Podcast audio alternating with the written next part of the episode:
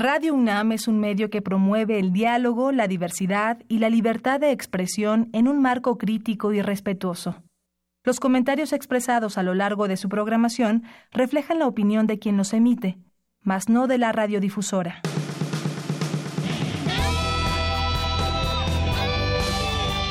Prisma RU. Relatamos al mundo.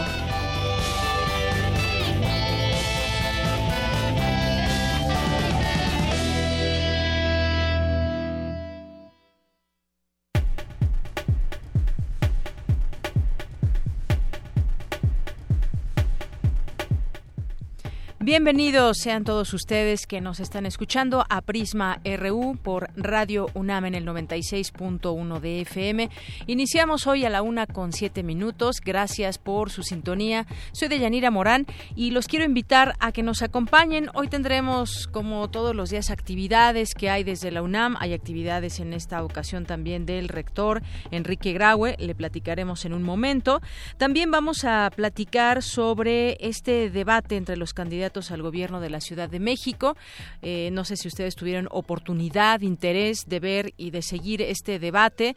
Propuestas, señalamientos, acusaciones, vimos de todo un poco en este primer debate de los tres que habrá eh, para elegir eh, jefe de gobierno y donde tendremos oportunidad de escuchar a los siete candidatos. Son siete candidatos y candidatas que exponen sus propuestas en distintos temas. Ayer hablando sobre sustentabilidad, sobre el tema también de movilidad, eh, seguridad, que es un tema pues muy sensible, como lo decía el moderador eh, periodista Javier Solórzano. Y bueno, ahí tuvimos oportunidad de escucharlos, pues ya tendremos también esta oportunidad de platicarlo en un análisis desde una óptica universitaria también. Vamos a platicar con Laura Sánchez Ley, periodista y colaboradora de Mexicanos contra la Corrupción y la Impunidad, que nos va a invitar a esta convocatoria de beca a trabajos periodísticos que documenten corrupción en el sistema judicial. Así que, pues más adelante nos tendrá todos los detalles para poder participar si es del interés de quienes nos escuchen. También hoy es eh, jueves de cine, jueves de Cinemaedro con el maestro Carlos Narro, que estará aquí acompañándonos como todos los jueves. También es jueves de diversa versión con Ruth Salazar, que también hoy nos platica sobre las mujeres y el cine. Así que no se lo pierdan. También en Cultura, Tamara Quiroz entrevistará a Susana Méndez, vocalista de Cipriano Donte, grupo de folk y jazz, folk jazz.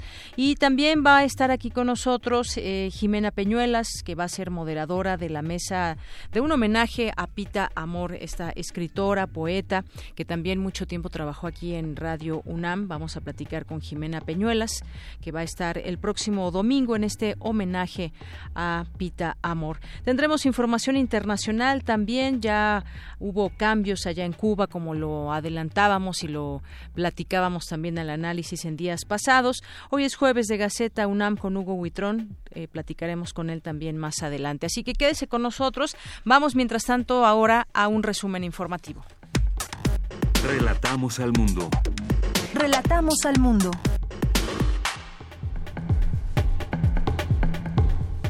Hoy es jueves 19 de abril de 2018 y hay temas universitarios. El rector de la UNAM, Enrique Graue, abanderó la delegación deportiva que participará en varios Juegos Nacionales. Mi compañero Jorge Díaz estuvo presente y nos tendrá los detalles. Alertan especialistas universitarios a usar las redes sociales con precaución, restringiendo la publicación de datos sensibles. En unos minutos, Cindy Pérez Ramírez nos ampliará esta oportuna información.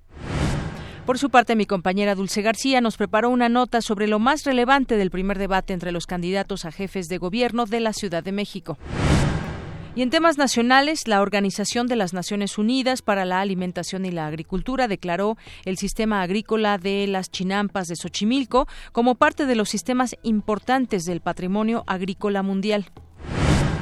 La Comisión Interamericana de Derechos Humanos admitió el caso eh, Pasta de Conchos, por lo que evaluará la responsabilidad del Estado mexicano en la muerte de 65 mineros. Por unanimidad, la Comisión de Puntos Constitucionales de la Cámara de Diputados aprobó las reformas constitucionales para desaparecer la protección del fuero al presidente de la República y a otros servidores públicos que gozan de esta protección. La Secretaría de la Función Pública sancionó y decretó otra inhabilitación a la constructora Odebrecht y a su director en México, Luis Alberto de Meneses. Encabezados por la presidenta del Sistema Nacional Anticorrupción, Mariclera Costa, representantes de distintas organizaciones de la sociedad civil lanzaron preguntas a los candidatos sobre cinco temas vinculados con la seguridad, corrupción y atención a víctimas. Aunque se ha tenido un avance importante a siete meses del sismo del 19 de septiembre, aún queda pendiente dictaminar unos 2.000 inmuebles afectados, informó el comisionado para la reconstrucción Edgar Tunguy. Por su parte, los damnificados del multifamiliar de Tlalpan pidieron al nuevo jefe de gobierno capitalino, José Ramón Amieva, ser reconocidos como interlocutores en todas las decisiones del proceso de reconstrucción. Y hoy se cumple un mes de la desaparición de los tres estudiantes de cine de la Universidad de Medios Audiovisuales en Guadalajara. Por ello, estudiantes y activistas convocaron a una movilización a las 7 de la noche en la glorieta de, los niños héroes en a Casa Jalisco. Anoche en Guerrero, hombres armados atacaron a balazos al candidato del partido Nueva Alianza a la alcaldía de Zumpango, Mario Alberto Chávez Carvajal, quien resultó ileso. En temas de economía, el secretario de Hacienda, José Antonio González Anaya, sostuvo una reunión privada con el secretario de Estados Unidos, Steven Mnuchin, para hablar sobre la situación del Tratado de Libre Comercio de América del Norte. Y en temas internacionales, la directora gerente del Fondo Monetario Internacional, Christine Lagarde, urgió hoy al gobierno del presidente estadounidense, Donald Trump, a reducir su déficit y rebajar su deuda en el marco de la mejoría de las perspectivas económicas para el país. La revista estadounidense Time reveló su lista anual de las 100 personas más influyentes. Se incluyó al mexicano Guillermo del Toro, quien ganó el Oscar a Mejor Director por su película La Forma del Agua. Hoy en la UNAM, ¿qué hacer y a dónde ir? Te invitamos a la presentación del libro Obstáculos epistemológicos en la enseñanza y el aprendizaje de la filosofía y de la ciencia, editado por la División del Sistema de Universidad Abierta de la Facultad de Psicología. La cita es hoy, en punto de las 5 de la tarde, en el auditorio Doctora Silvia Macotela, ubicado en la planta baja del edificio D de esta facultad. Como parte del décimo primer encuentro hispanoamericano de cine y video documental, Contra el Silencio, Todas las Voces, se proyectará el trabajo audiovisual El Muro Adentro, del director mexicano Juan Manuel Ramírez, quien retrata la crisis humanitaria a lo largo del desierto de Sonora, donde miles de personas han muerto intentando cruzar hacia Estados Unidos. La cita es hoy en punto de las 8 de la noche en la sala Julio Bracho, ubicado en el corazón del Centro Cultural Universitario. La entrada es de 40 pesos. Recuerda que aún puedes visitar la exposición Haré lo que deseo, diseño y empoderamiento femenino, que estará vigente hasta el 22 de abril de martes a domingo de 10 de la mañana a 7 de la noche, en el Museo Universitario de Ciencias y Artes Roma, ubicado en calle Tonalá número 51, Colonia Roma Norte. La entrada es libre.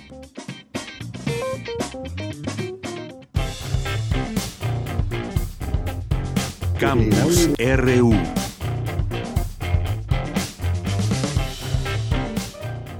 Bien, iniciamos con nuestro campus universitario. Es la una con 15 minutos después de haber escuchado también algunas de las invitaciones y propuestas que les damos aquí todos los días desde la UNAM.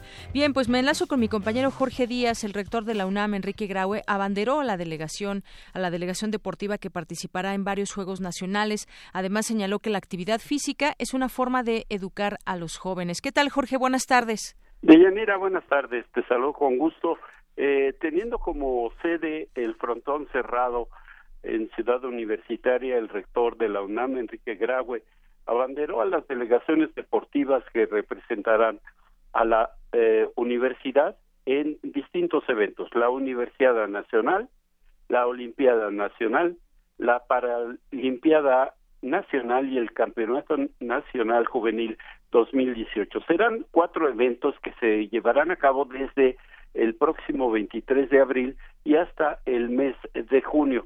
El rector habló de lo que significa el hacer deporte, el tener actividad física para los estudiantes, porque es, dijo el rector, una educación complementaria a todo lo que ellos llevan a cabo en las aulas. Sin embargo, para el desestrés, para tener una mejor actividad, es necesario ejercitar nuestro cuerpo. Vamos a escuchar al rector Enrique Graue. la universidad y las universidades identificamos al deporte como una forma de educación adicional. El deporte genera compromiso, el deporte genera empeño, el deporte los obliga y también efectivamente a sacrificarse en forma adicional. Los enfrenta a la posibilidad de perder y la vida se pierde. Los enfrenta a la posibilidad de ganar y en la vida se gana. Es pues una forma complementaria de aprendizaje. Y justamente sobre este esfuerzo, este sacrificio que llevan a cabo, a cabo los jóvenes, porque además de ir a clases, de tomar eh, o de hacer sus tareas, sus investigaciones, pues ellos se dedican al deporte. Y Salvador Sánchez Conejo, uno de los participantes en y que asistirá a varios de los eventos aquí convocados por el por la Universidad Nacional para para competir a nivel eh, nacional eh, Salvador Sánchez Conejo habló justamente de ese sacrificio de lo que tienen que hacer los estudiantes más allá de las aulas escuchemos a Salvador el deporte es venerado como aquello que une personas y naciones los más grandes deportistas nos inspiran nos enseñan sobre determinación y que con la disciplina y disposición necesaria se pueden lograr grandes cosas. Hay quienes nos llaman masoquistas, porque somos aquellos que elegimos un camino de sacrificios para cumplir nuestra doble vida de estudiantes y deportistas. Un camino en el que dormimos poco, pero logramos mucho. Habrá también quienes nos pregunten por qué lo hacemos, y la respuesta podrá variar. Lo hacemos porque lo amamos, porque nos hace sentir completos, porque entrenando podemos olvidar pesares y malos ratos, pero la verdad es que va más allá de todo eso. Lo convertimos en nuestro estilo de vida. Quiero informarte por último que estas, la delegación más grande en los últimos son este, muchachos quienes eh, conforman o conformarán este representativo eh, y que el rector les dijo como mensaje de, de salida, de despedida, diviértanse y ganen. Así es de que frontón cerrado, abanderamiento y un impulso para los jóvenes a que hagan su mejor papel en estos Juegos Nacionales en distintas disciplinas. De Yanira lo que yo tengo. Muchas gracias, Jorge. Buenas tardes. Gracias. Y vamos ahora a continuar con mi compañera Dulce García. Ayer se realizó el primer debate entre los candidatos a la jefatura de gobierno de la Ciudad de México y bueno, pues mucha gente lo vio, otros no, otros les gustó, otros no tanto. Yo con las personas que he platicado, he tenido oportunidad de platicar, pues no mucho les gustó este formato un tanto aburrido, eh, pues allí no hay una confrontación de ideas eh, tan clara. Y bueno, pues a ustedes qué les pareció este debate. Por lo pronto vamos a escuchar esta información que nos preparó mi compañera Dulce García. Se llevó a cabo el primer debate entre los siete candidatos a la jefatura de gobierno de la Ciudad de México. La discusión se enfocó en los temas de movilidad, sustentabilidad, desabasto de agua y seguridad. En cuanto a movilidad, Miquel Arriola, del Partido Revolucionario Institucional, culpó a gobiernos anteriores del aumento de tiempo en los traslados dentro de la capital del país. Asimismo, propuso la regulación de marchas en cuanto a su duración y ubicación. Vamos a construir 100 kilómetros de metro en la ciudad para que tu familia tenga una hora en la mañana y otra en la tarde para estar juntos Vamos a construir tres trenes suburbanos. Voy a sacar los trailers de la ciudad con un circuito exterior.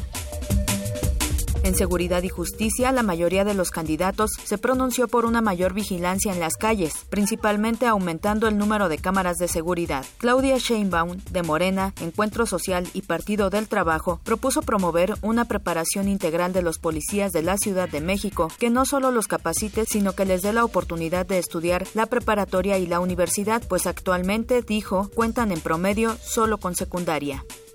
Esto es parte de un programa integral que llamamos innovación y esperanza. Pero además de este programa integral que vamos a impulsar en la Ciudad de México, voy a ser una jefa de gobierno sencilla, modesta. Por su parte, la candidata por México al frente, es decir, del PAN, PRD y Movimiento Ciudadano, Alejandra Barrales, propuso cinco compromisos en el tema, entre ellos un centro de monitoreo de seguridad y 2.500 nuevos policías encubiertos y capacitados para vigilar el transporte. Este ejercicio es muy valioso porque nos permite poner en manos de los ciudadanos nuestras propuestas, nuestras trayectorias. Los capitalinos necesitamos una mujer que ame, que conozca esta ciudad, una mujer que esté dispuesta a morirse en la raya para sacar adelante a la gente de esta ciudad. En tanto, la candidata independiente Lorena Osornio se pronunció por la elección del jefe de seguridad pública directamente por la ciudadanía, ya que así, dijo, se evitaría que trabaje en favor de las cúpulas del poder. Yo te invito para que el próximo primero de julio elijas el primer gobierno ciudadano, el primer gobierno independiente y te pido que no dudes que vamos a hacer un trabajo junto contigo, junto con los empresarios, junto con nuestros estudiantes. Mariana Boy del Partido Verde se comprometió a implementar la alerta de género en la Ciudad de México ante el incremento de feminicidios. También dijo que fomentará la cultura de equidad en las escuelas. Por eso yo en mi gobierno voy a activar en los primeros días de gobierno la alerta de género de manera que podemos, podamos implementar acciones emergentes de manera conjunta con el gobierno federal para atacar este problema. En su oportunidad, Marco Rascón, del Partido Humanista, defendió la idea de crear una policía especializada para delitos de alto impacto, así como el establecimiento de una autoridad de barrio como un juez cívico para delitos menores. La seguridad hoy en la Ciudad de México es más bien por la prudencia de los ciudadanos más que los cuerpos policíacos o por la presencia o la idea del uso de la fuerza. Yo creo que es la misma cultura de seguridad y que la gente no quiere perder patrimonio y vidas. En tanto, Purificación Carpinteiro de Nueva Alianza se despidió asegurando que no teme a los poderosos para hacer que sus propuestas se cumplan. Puedo hacer que las cosas sucedan sin que nadie me mande. Yo te puedo entregar una ciudad de la que tú y tu familia se sientan orgullosos y en la que puedan prosperar y en la que puedan realmente explotar hasta su máximo de posibilidades. Esas fueron las soluciones que los candidatos ofrecen para la distribución del agua, la ampliación del metro, la videovigilancia y hasta con nuevas procuradurías de urbanismo, sustentabilidad, seguridad y justicia. Para Radio UNAM, Dulce García. Gracias a mi compañera Dulce García por esta información acerca de este primer debate de los candidatos a la jefatura de gobierno de la Ciudad de México. Y vamos a platicar al análisis sobre ese tema. Ya está en la línea telefónica el maestro Salvador Mora Velázquez, él es académico de la Facultad de Ciencias Políticas y Sociales y especialista en partidos políticos. Maestro, bienvenido, muy buenas tardes. Muy buenas tardes. Maestro, pues finalmente, ¿qué nos queda en la mente después de ver estos, estos debates? Retener, pues bueno, a grandes rasgos los temas, más o menos qué dijo cada uno, fueron varias las intervenciones. Eh, desde su punto de vista, ¿cómo estuvo este primer debate? Ah, yo lo dividí en dos planos. Uno sería el debate por sí mismo y la otra las propuestas de los candidatos, que me parece por momentos desmesuradas en cuanto que más allá de ofrecer cómo lo van a hacer, solamente fue qué quiero hacer sin sin mediar algún análisis serio que respondiera verdaderamente a las necesidades de, la población, sino netamente creo que todas ellas estuvieron basadas en la búsqueda de, una intención de sufragio. Con respecto al debate, evidentemente yo te diría que eh, la mayoría de las críticas viene de, es un debate soso, es un debate que no permite la interacción, es un debate que no permite eh, verdaderamente contrastar ideas, sino son monólogos que no llevan a ningún sentido.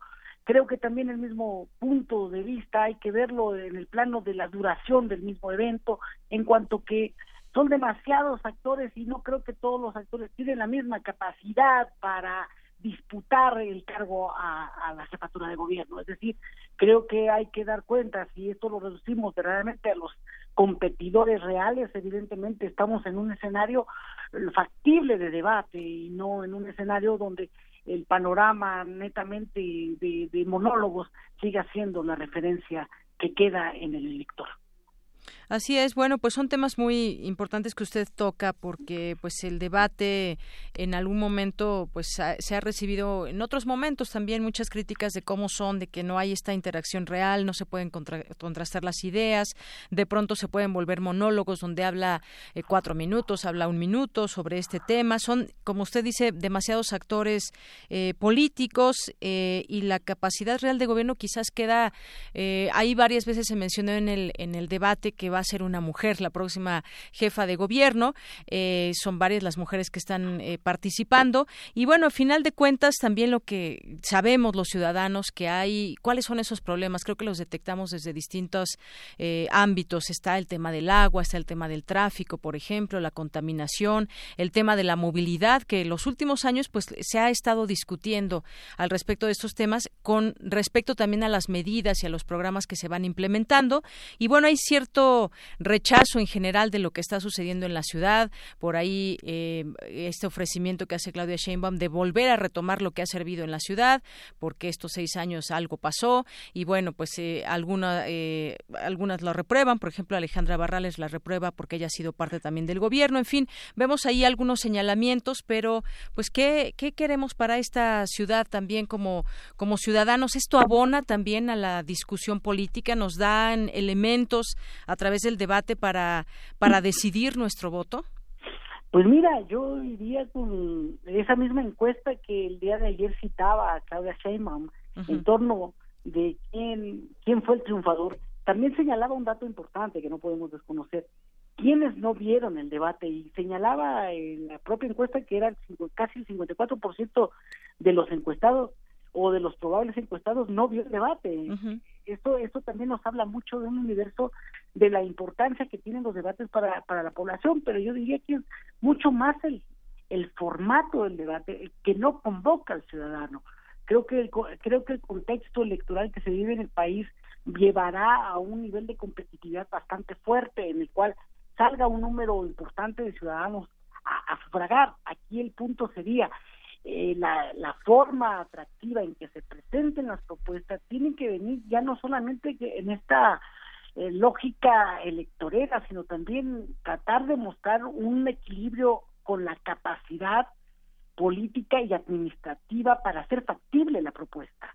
Creo que esto es lo que nos está faltando hoy en día y hay un ciudadano cada vez más exigente de que lo que les ofrezcan electoralmente sea viable este política y administrativamente. Entonces, yo diría que el problema del agua, el problema de seguridad, el problema, digamos, en este sentido, de una de una visión integral de, de, de, y viabilidad de la gestión urbana, necesariamente trata de otros temas importantes, el propio problema ecológico que implica este la contaminación ambiental, el propio desarrollo urbano de la ciudad, evidentemente son temas factibles de atención y que evidentemente no se echaron demasiadas luces sobre cómo vamos a atender el problema de la densidad este eh, poblacional en ciertos espacios de la ciudad y cómo vamos a repoblar zonas que aún falta o, han estado desatendidas como aún podemos apelar al centro histórico de la ciudad en ciertas en ciertas zonas o franjas. Es decir creo que creo que en este sentido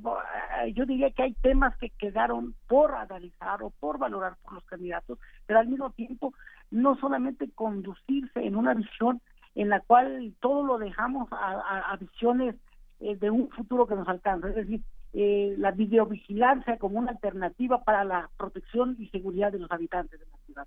Creo que este, este es un punto importante de, que requiere mayor diagnóstico, que requiere la atención y la competencia no solamente del gobierno, sino de, todos los actores intervinientes, desde agentes de la sociedad civil hasta eh, actores económicos importantes. Y maestro, usted decía que pues este en este mm, en esta ocasión, en este debate y bueno, pues son siete las personas que están contendiendo y decía usted que no todos tienen la capacidad real para para gobernar la ciudad. Esto eh, pues también es algún sentir que, que puede la misma gente percibir eh, en este sentido. Yo, yo diría que sí, mira, eh, yo lo advierto mucho en la lógica de la competitividad. Técnicamente tenemos a tres actores que tienen la, la competitividad, que son competitivos, voy a decirlo así. segundo, el elemento de los partidos pequeños me parece que eh, delinea más este, el mantenimiento del registro electoral que propiamente eh, ser actores que puedan alcanzar el triunfo electoral. Es decir, mantener el registro se convierte en una prioridad para por lo menos tres partidos que están ahí. Y la candidata independiente me parece que la fragilidad de su discurso deviene de un desconocimiento que evidentemente es producto de un factor de falta de, de, conocimiento administrativo, voy a llamarle de esta manera. Creo que dentro de esto me parece que eh, hay que verlo en estos dos planos. Una cosa es la competencia electoral real y efectiva y otra cosa es que, que tengas la capacidad de gobierno y ahí creo que la capacidad de gobierno también tiene que contar con la estructura partidista o los cuadros partidistas que te dotarán de el cuerpo burocrático con quienes vas a gobernar y ahí no todos los partidos políticos cuentan con ello. Así es. Bueno, pues este fue el primer debate. Decía usted, faltan algunos temas. Seguramente se irán tocando en los en los siguientes eh, debates. Ojalá que pues eh, esta decisión tan importante que tendremos los ciudadanos pues esté basada justamente en el conocimiento, en la percepción de quién pueda ser la persona, la mejor persona que pueda gobernar esta esta ciudad. Este es simplemente pues un un acercamiento que se tiene a través de los medios de comunicación de poder enterarse cuáles son esas eh, esas propuestas. De alguna manera pues eh, compararlo. Nosotros quizás no en el debate se contrastan pero sí podemos ir comparando eh, tal vez cuáles son estas estos ofrecimientos estas promesas que nos hacen y que pues a veces a veces no se cumplen. Pero vamos a estar muy muy atentos a los siguientes debates. Ojalá que más personas se interesen en, en verlos. O pues si no pueden ese día que se enteren por lo menos de las propuestas que tiene cada uno de ellos y ellas en esta ocasión. Así que, pues en otro momento seguiremos platicando del tema y de los siguientes debates, maestro. Con todo gusto. Muchas gracias. Hasta luego. Hasta luego. Muy buenas tardes al maestro Salvador Mora Velázquez, académico de la Facultad de Ciencias Políticas y Sociales. Es especialista en partidos políticos. Y bueno, pues ahí yo destacaría esto que, dijo. No todos tienen la capacidad real de, gobernar. ¿Quiénes son los que sí tienen la capacidad? A quienes conocemos. Ya conocemos a los partidos y sobre todo pues a un partido en especial que ha gobernado desde 1997, que ha sido el PRD. Antes, bueno, pues teníamos un regente que era emanado de las filas de, desde el presidente, lo elegía y pues siempre habíamos tenido a alguien que elegía a alguien del PRI porque ese es el gobierno que teníamos y pues ahora estamos ante una posibilidad de que podamos cambiar de partido político aquí en la ciudad. Porque tu opinión es importante, síguenos en nuestras redes sociales, en Facebook como Prisma RU y en Twitter como arroba PrismaRU. Relatamos al mundo. Relatamos al mundo. Una con 34 minutos. Vayamos a otros temas. Hoy es eh, jueves de diversa versión y un estudio de la Universidad del Sur de California encontró en mil guiones cinematográficos que si eliminaban a los personajes femeninos de la trama no pasaba nada. Sobre esto y el Fem Revolution Film Fest nos habla mi compañera Ruth Salazar en esta sección de diversa versión.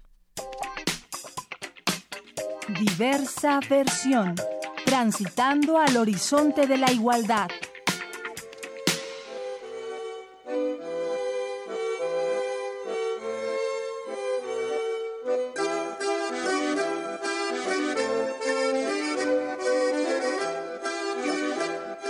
¿Qué tal, Deyanira, auditorio de Prisma RU? En esta ocasión les hablaré de Film Revolution Film Fest. Se trata del primer festival internacional de cine en la Ciudad de México que celebra la creación femenina en todos los ámbitos de la industria cinematográfica, privilegiando la exhibición de películas nacionales e internacionales escritas, dirigidas y o protagonizadas por mujeres.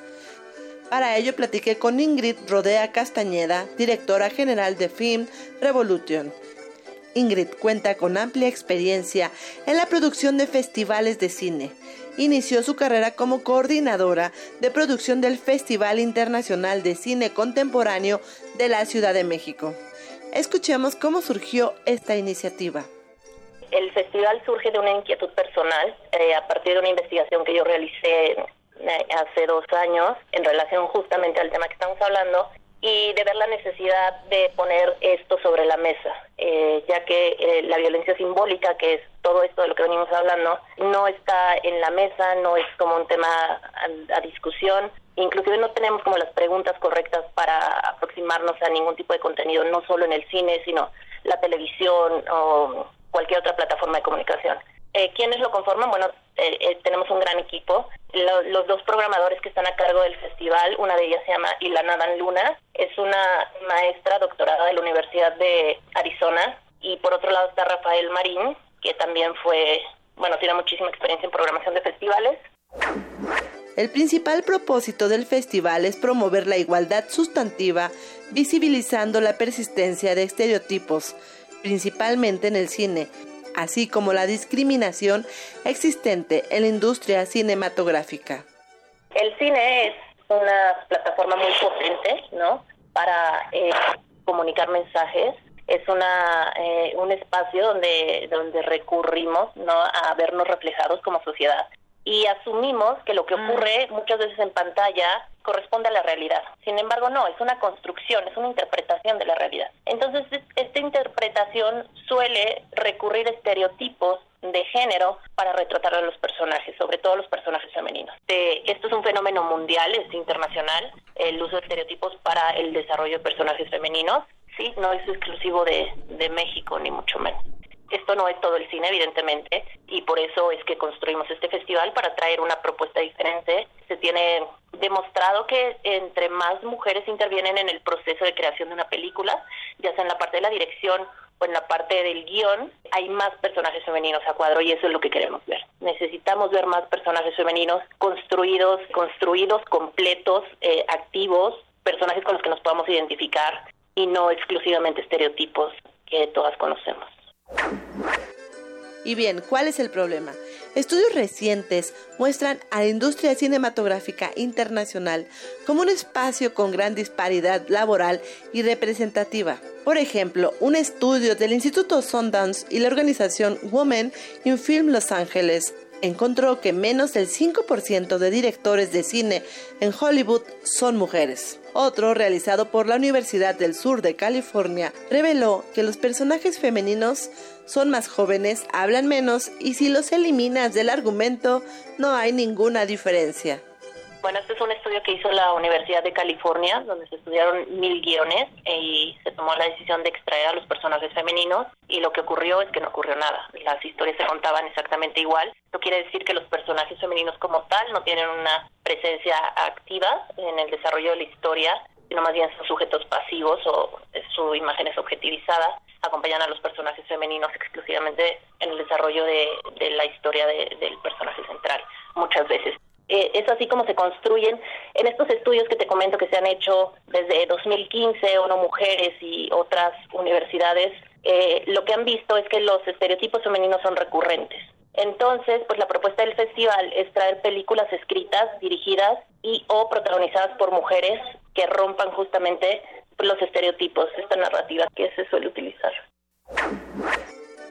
La solución impulsar la exhibición de películas escritas, dirigidas y o protagonizadas por mujeres. Por ello nació Film Revolution Film Fest y el inicio de la convocatoria está muy cerca. La convocatoria empieza el próximo lunes 23 de abril y cierra en tres meses para que estén súper al pendiente. Convocamos a cortometrajes y largometrajes de directoras y directores, porque eh, si bien es un, es un festival que trabaja muchísimo por visibilizar el trabajo de las mujeres en la industria cinematográfica. No excluimos a nadie de la dirección. Puede haber un gran director con una gran guionista creando un gran personaje femenino y eso es justamente lo que estamos buscando. Búsquennos, síganos en nuestras redes, es FEM, F de Popo, E de Ernesto, M de Mamá, otra vez M de Mamá, E de Ernesto, Revolution, Revolution, Film Fest, nos pueden encontrar en cualquier buscador, seguirnos en nuestras redes, eh, bueno, su apoyo es importantísimo y ahí mismo estarán las bases para la convocatoria. El festival otorgará cinco premios con el fin de reconocer e impulsar la creación cinematográfica. Checa las bases este próximo lunes 23 de abril. De Yanira, estimado auditorio de Prisma RU, me despido no sin antes agradecer su amable atención.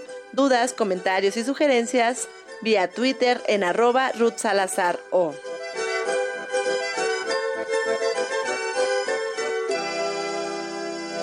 Porque tu opinión es importante, síguenos en nuestras redes sociales, en Facebook como Prisma RU y en Twitter como arroba PrismaRU. Bien, continuamos, es la una de la tarde con 41 minutos y queremos hacerle una invitación a aquellos periodistas que nos estén escuchando. Ahorita le vamos a preguntar también a Laura Sánchez Ley si también se puede que puedan participar estudiantes de periodismo y justamente le doy la bienvenida a Laura Sánchez Ley, periodista y colaboradora de Mexicanos contra la Corrupción y la Impunidad. ¿Qué tal, Laura? ¿Cómo estás? Bienvenida, buenas tardes. Hola, ¿qué tal? Buenas tardes. Un saludo muy grande a todo tu auditorio. Primero que nada, un agradecimiento por Ahí te perdimos. nuestra primera convocatoria. Ay, te escuchamos ya ahí de nueva cuenta. Pues muchas gracias a ti y justamente platícanos de esta primera convocatoria de periodismo, de investigación sobre corrupción en el Poder Judicial que están organizando y de qué se trata esta beca, quiénes pueden participar, Laura. Muchas gracias. Eh, es- pues mira, te platico. Ahora sí que en la organización se han realizado pues tra- muchos trabajos que han evidenciado la corrupción en distintas estructuras de poder. Sin embargo, Sin embargo, los sistemas de un área poco explorada ha sido la impunidad en los sistemas de impartición de justicia en México, donde de verdad hay un grave problema de impunidad que va desde la calle, pasa por los ministerios públicos hasta los tribunales. Es por eso que México Bien, vamos a, a recuperar esta llamada con Laura Sánchez Ley. Nos, nos decía de esta primera convocatoria de periodismo. Se trata de revelar aquellos casos que pues estén bajo el manto de la impunidad. Ayer justamente platicábamos eh, de manera muy amplia sobre este libro que pues justamente es una investigación hecha libro que es la estafa maestra, donde se revela todos esos caminos de la corrupción en México con distintas eh, secretarías, dependencias de gobierno, incluso universidades y bueno, pues todo esto tuvo que ver eh, la labor específica del periodismo de investigación con los datos que se tienen de distintas dependencias, como el caso de la Auditoría Superior de la Federación. Y bueno, pues ahora esto se eh, centrará en la corrupción en el Poder Judicial.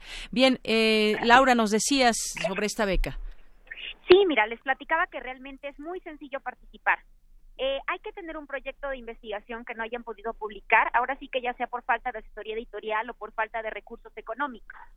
Y si su historia cumple con los requisitos que se especifican en la convocatoria, que pueden encontrar en la página beca.contralacorrupción.mx, pues se llena un formulario muy sencillo donde nos explican de qué trata tu investigación, cuáles son los avances y sobre todo qué necesitas para concluirlos.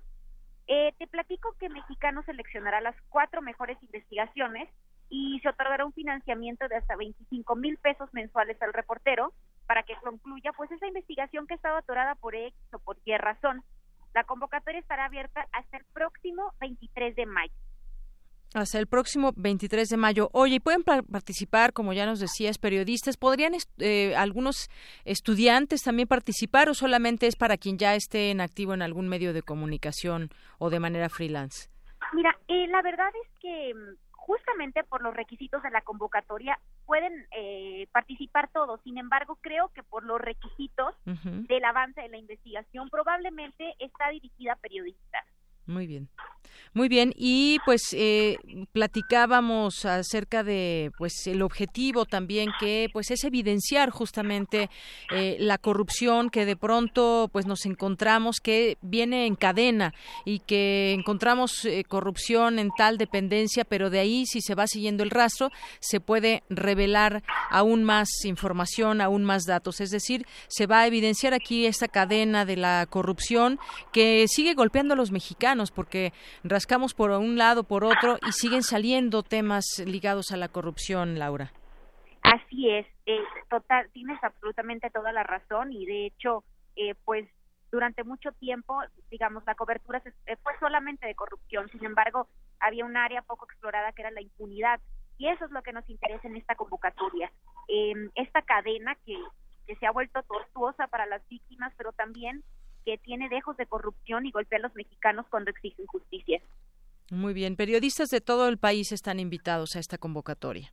Así es, esa es nuestra intención. Queremos hacer eh, ahora sí que alianzas con distintos medios, con reporteros independientes, con, con todo aquel que quiera sumarse, sobre todo en los estados del país. Así es, y se seleccionarán los cuatro mejores trabajos o proyectos en esta primera convocatoria. Va a haber una revisión, se tiene que presentar el proyecto que se tiene en mente. Si nos puedes repetir, por favor, esta, esta página o algún correo donde la gente pueda dirigirse, Laura. Por supuesto, la página es beca.contralacorrupción.mx y ahí van a encontrar toda la información. Y cualquier duda, tiene un correo electrónico donde nos pueden mandar ahí sus preguntas. Muy bien. Bueno, pues ahí está esta convocatoria, invitación que le tenemos a todos los eh, periodistas que nos puedan estar escuchando para que participen y puedan presentar este proyecto. Serán elegidos cuatro, decíamos, es la primera convocatoria de periodismo. Seguramente, eh, pues habrá más y seguiremos por lo pronto, pues nosotros atendiendo también, pues todos estos trabajos que han revelado mucho que después pueden caer y hacerse en un libro. Digo, no caer, hacerse en un libro y de pronto también, pues ahí está también expuesto todo esto para las propias autoridades. Ayer decíamos cuando hablábamos de este libro de la estafa maestra que pues no pasa nada, no pasa nada pese a que está ahí expuesta toda la información y la cadena de, eh, corruptelas que hay en, desde distintos órdenes de gobierno, pero que finalmente no, no pasa nada. Creo que estas eh, revelaciones desde el periodismo están teniendo muchísimo muchísimo éxito porque se conocen. Antes en algún otro momento no se conocían, ahora se conocen y yo estoy segura que pues poco a poco la misma gente pues también eh, como sociedad vamos a ir empujando a que se haga algo, no se pueden quedar ahí solamente los casos expuestos, Laura. Por supuesto que sí, tienes absolutamente toda la razón. Creo que es necesario sacar de la opacidad estos temas. Eh, pues primero empujar, ¿no? Este primer paso para que se generen cambios en el país. Claro. Pues yo te agradezco mucho, Laura. No sé si deseas agregar algo más. Nada, invitarlos de verdad que se animen, no importa. Eh, se va a dar un financiamiento de 25 mil pesos mensual durante los meses que dure la investigación y esperemos que venga mucha gente. Muy bien, pues ojalá que así sea y ya tendremos oportunidad en su momento de conocer estos proyectos ganadores y qué temas están abordando. Muchas gracias, Laura. Un abrazote, saludos a todo tu auditorio, bonita tarde. Igualmente, hasta luego. Laura Sánchez Ley, periodista y colaboradora de Mexicanos contra la Corrupción y la Impunidad. Prisma, RU. Relatamos al mundo. Bien, pues eh, vamos a regalar dos libros, uno de ellos, primer manifiesto nadaísta y otros textos de Gonzalo Arango, que leo justamente desde su blog. El nadaísmo es un concepto muy limitado, muy limitado y es una revolución en la forma y el contenido del orden espiritual imperante en Colombia. Para la juventud es un estado esquizofrénico consciente contra los estados pasivos del espíritu y la cultura.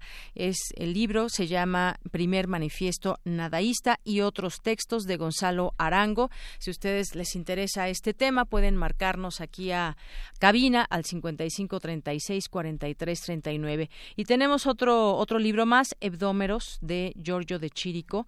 Eh, es incomparable en su aliento y belleza. Hoy tiene toda la inquietante extrañeza que tuvo el primer momento una experiencia de lectura que desafía la atención entre la alucinación y la amnesia, modelo de libertad, de rara elegancia, de triunfo donde casi todos fracasan en el uso literario del material onírico. Bueno, pues este, este libro de Giorgio de Chirico también lo ponemos a su disposición. Si a alguien le interesa el tema, puede llamar al 5536 4339. Queremos escuchar tu voz. Nuestro teléfono en cabina es 55 36 43 39.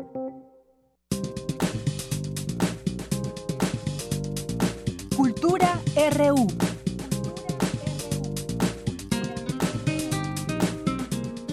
Bien, entramos a Cultura, ya está con nosotros Tamara Quiroz. ¿Qué tal, Tamara? Buenas tardes. Buenas tardes un gusto, Deyanira, muy buenas tardes, es un gusto saludarlos a través de esta frecuencia, qué bueno que nos acompañan este jueves ya 19 de abril. Estamos a un día del viernes y un día también especial, Deyanira, porque quiere decir que estamos a nada a 24 horas de la fiesta del libro y la rosa, un encuentro donde no solo hay, hay una gran oferta literaria, sino que también nos brinda la oportunidad de conocer a los escritores y saber cómo surgen todas esas ideas para plasmarlas en los libros que muchas veces se convierten en nuestros compañeros. Hablando de libros que ya creo yo creo que ya se fueron los dos libros que, que acabas de mencionar. Así es, bueno, esperemos que sí, están, eh, pues son ediciones además de la UNAM que les presentamos y pues ojalá que les, les gusten y que pues llamen, son dos libros. Y que nos compartan también su opinión cuando ya los lean, ¿no? También eso es importante.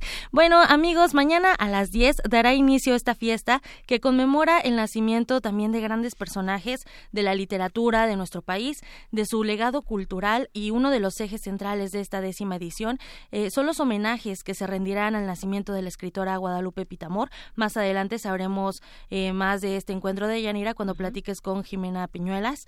Y bueno, también se va a conmemorar al ensayista y crítico literario José Luis Martínez.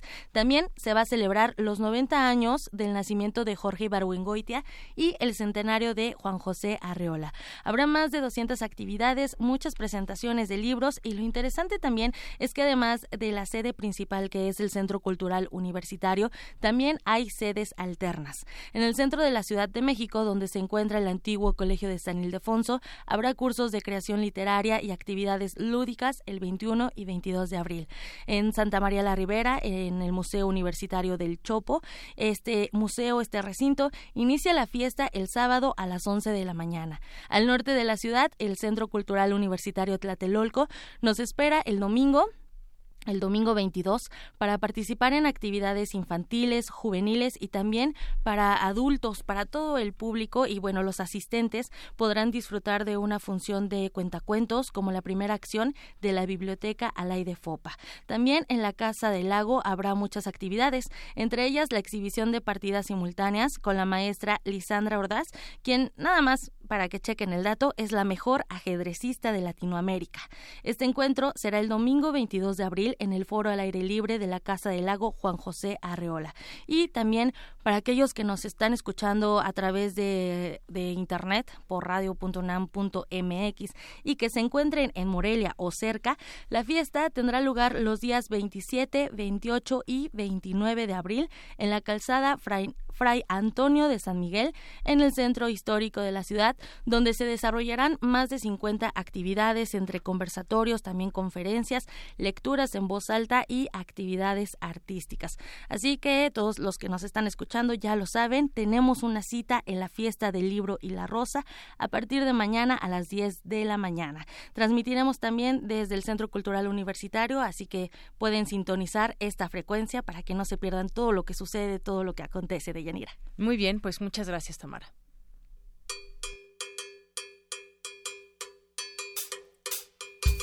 Puede más el tataraviento, puede más que se man regañón, puede harto el loco puede graciar su cantilación.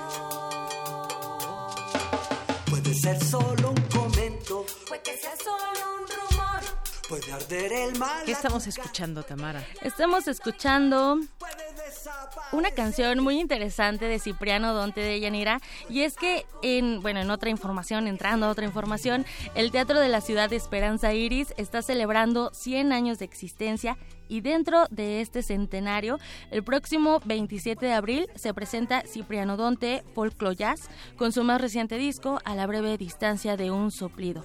Este material, amigos, es un documento vivo que resume la no breve trayectoria de Arturo Cipriano.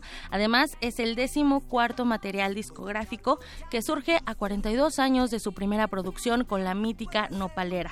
Platicamos, platicamos con Arturo Cipriano, iniciador de la agrupación protofolclorista y de protesta, La Nopalera, acerca de su trayectoria, eh, también de su próxima presentación, y esto nos contó desde meses antes de la Nopalera, que fue la banda primera que tuve en, eh, vamos a decir, formal en, México. Este sonido me permitió la transformación, yo creo que a veces nítidamente, para caminar con la flauta y reflexiones. La fortuna de haber trabajado con decenas de músicos en el Distrito Federal, Alejandro Corona, los hermanos Toussaint, Javier Izquierdo, Maru Enríquez, Roberto Cárdenas, una cantidad asombrosa de musiqueros. Ese fue el despegue junto con el trabajo con Ángel Parra, el hijo de Violeta Parra. A partir de ahí, pues con el mitote jazz, con Isabel III y también decenas de músicos. En este momento, en lo que tengo la mirada y el oído, es este proyecto que está realizado y que se llama A la breve distancia de un soplido. Hicimos este trabajo con la colaboración de 39 artífices, junto con Yasamuart, el gran pintor, y con Chacho Peniche. Esta música permite, y esta vida permite reflexiones. Pienso que es una,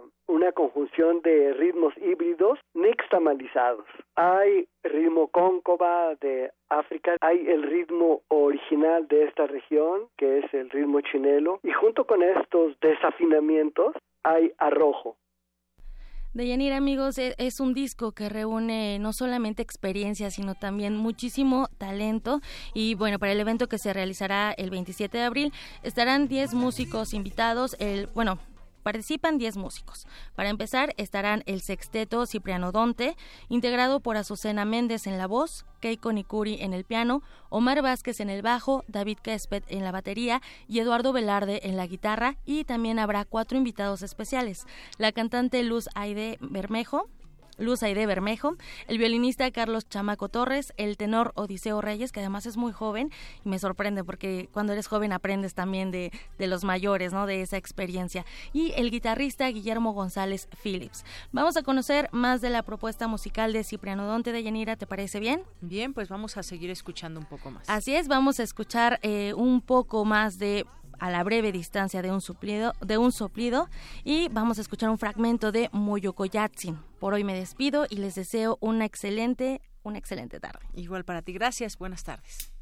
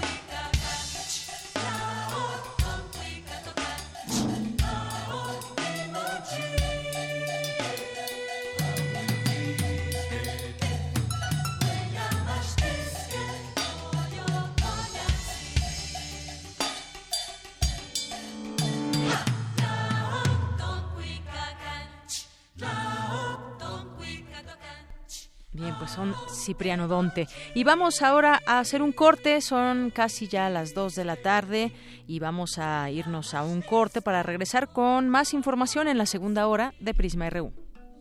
Cantemos ya, elevemos ahora nuestros cantos. ¿Acaso no todos nos daremos alegría? Haremos feliz a la constructora de sí misma.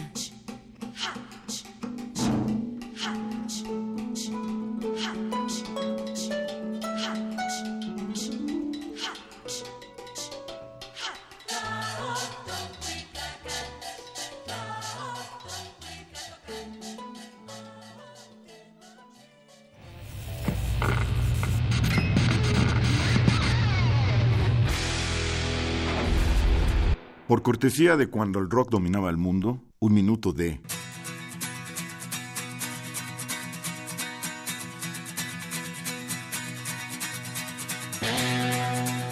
The Who, Pinball Wizard, 1969.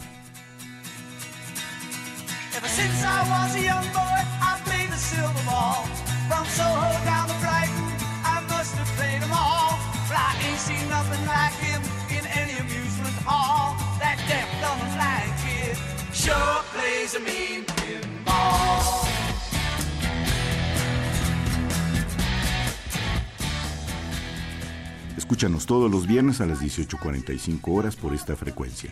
96.1. Radio UNAM, Experiencia Sonora.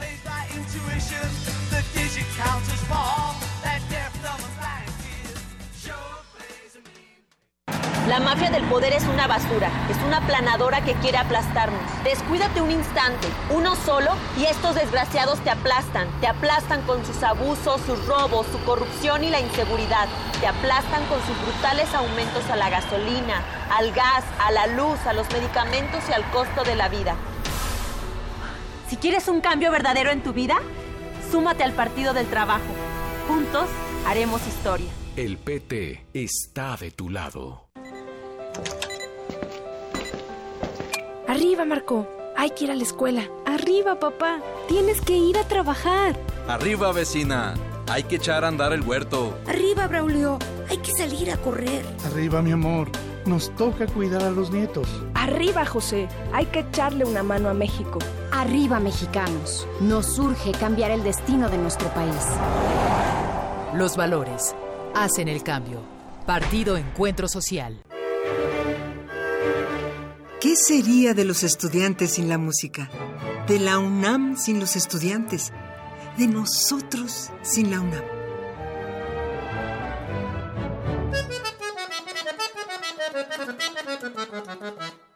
Este mes se presentan en nuestras instalaciones los conciertos de la Facultad de Música. Semana tras semana, escucharemos a la orquesta de acordeones, la orquesta de saxofones, la camerata de guitarras y el dueto para piano y voz integrado por Arturo Uruchurtu y Verónica Murúa.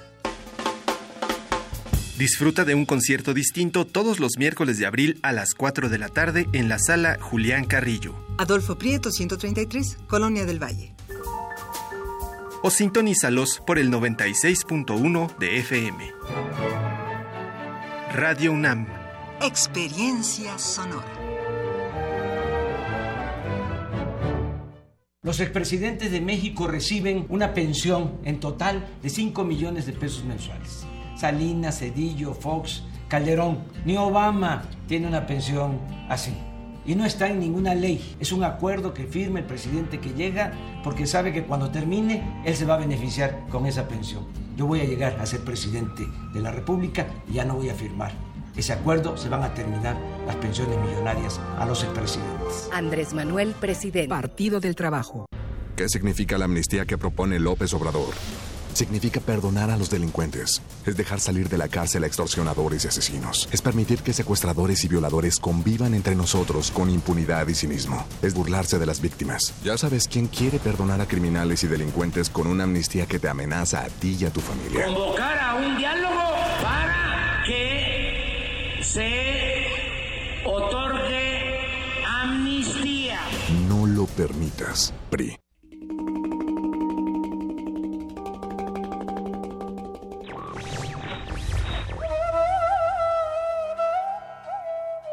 La libertad está en ser dueños de la propia vida. Platón.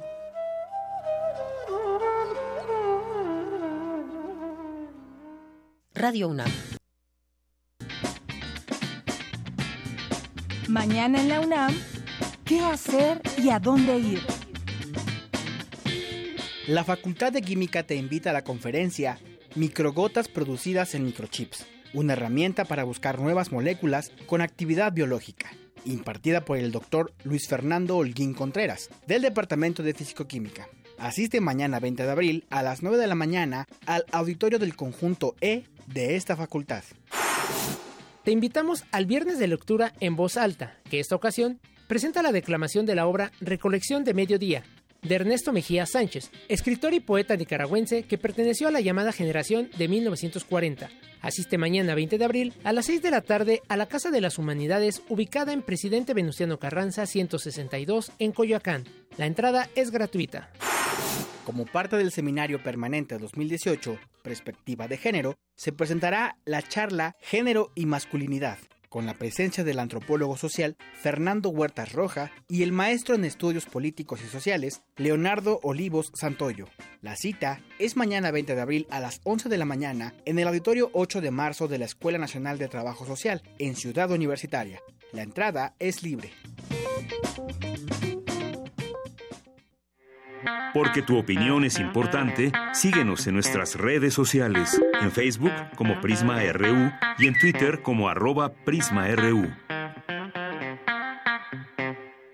Bien, continuamos, son las 2 de la tarde con seis minutos y una información que va surgiendo en este momento. En comisión, diputados aprueban eliminar el fuero por unanimidad. La Comisión de Puntos Constitucionales de la Cámara de Diputados aprobó el dictamen por el cual se elimina el fuero a los funcionarios públicos, incluido el presidente. Bueno, una de las propuestas que traía López Obrador, que bueno, pues ahora se apresuraron ahí en esta Comisión de Puntos Constitucionales con los diputados y ahora pues ya está aprobada por unanimidad eh, este proyecto de reformas para eliminar el fuero de los altos servidores públicos, incluido el presidente de la República, al que además enlistó entre los funcionarios que pueden ser sujetos a juicio político. Bueno, pues casualidades que hay en la política, ¿no?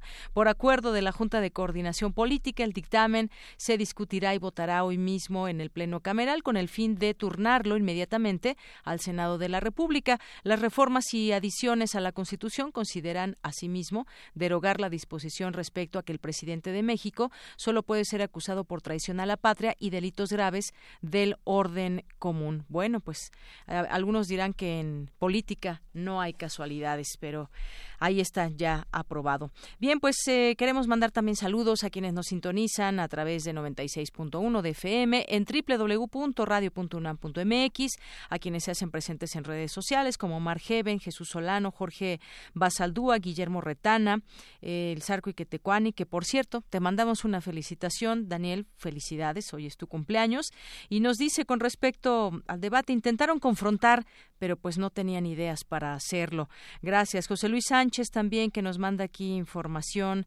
Gracias por la misma, José Luis Sánchez. Alejandro Cardiel nos dice, estuvo bueno el resumen del debate chilango, pero no comentaron la sal y pimienta, la, empanizada de Marcos Rascona, Miquel Arriola, la transformación de Puri Carpinteiro, a los ojos de Lorena Osornio, los piques de Ale Barrales contra Claudia Sheinbaum, etcétera. Pues sí, quien lo vio se dio cuenta ahí de esas acusaciones. Estuvo fuerte lo que le dijo eh, Marcos Rascona al del candidato Partido Humanista a Miquel Arriola, le dijo que era un Duarte, un chapulín que brinca de la derecha a la ultraderecha y que está arraigado al México del 68, al que nos quitó a los 43 y un montón de cosas más que le dijo Marcos Rascona a Miquel Arreola. Efren también nos dice por aquí, me parece que no hubo debate, solo hubo candidatos recitando el guion que les prepararon, ninguno mostró un conocimiento real de los problemas de la ciudad, mencionarlos no significa que sepan cómo resolverlos.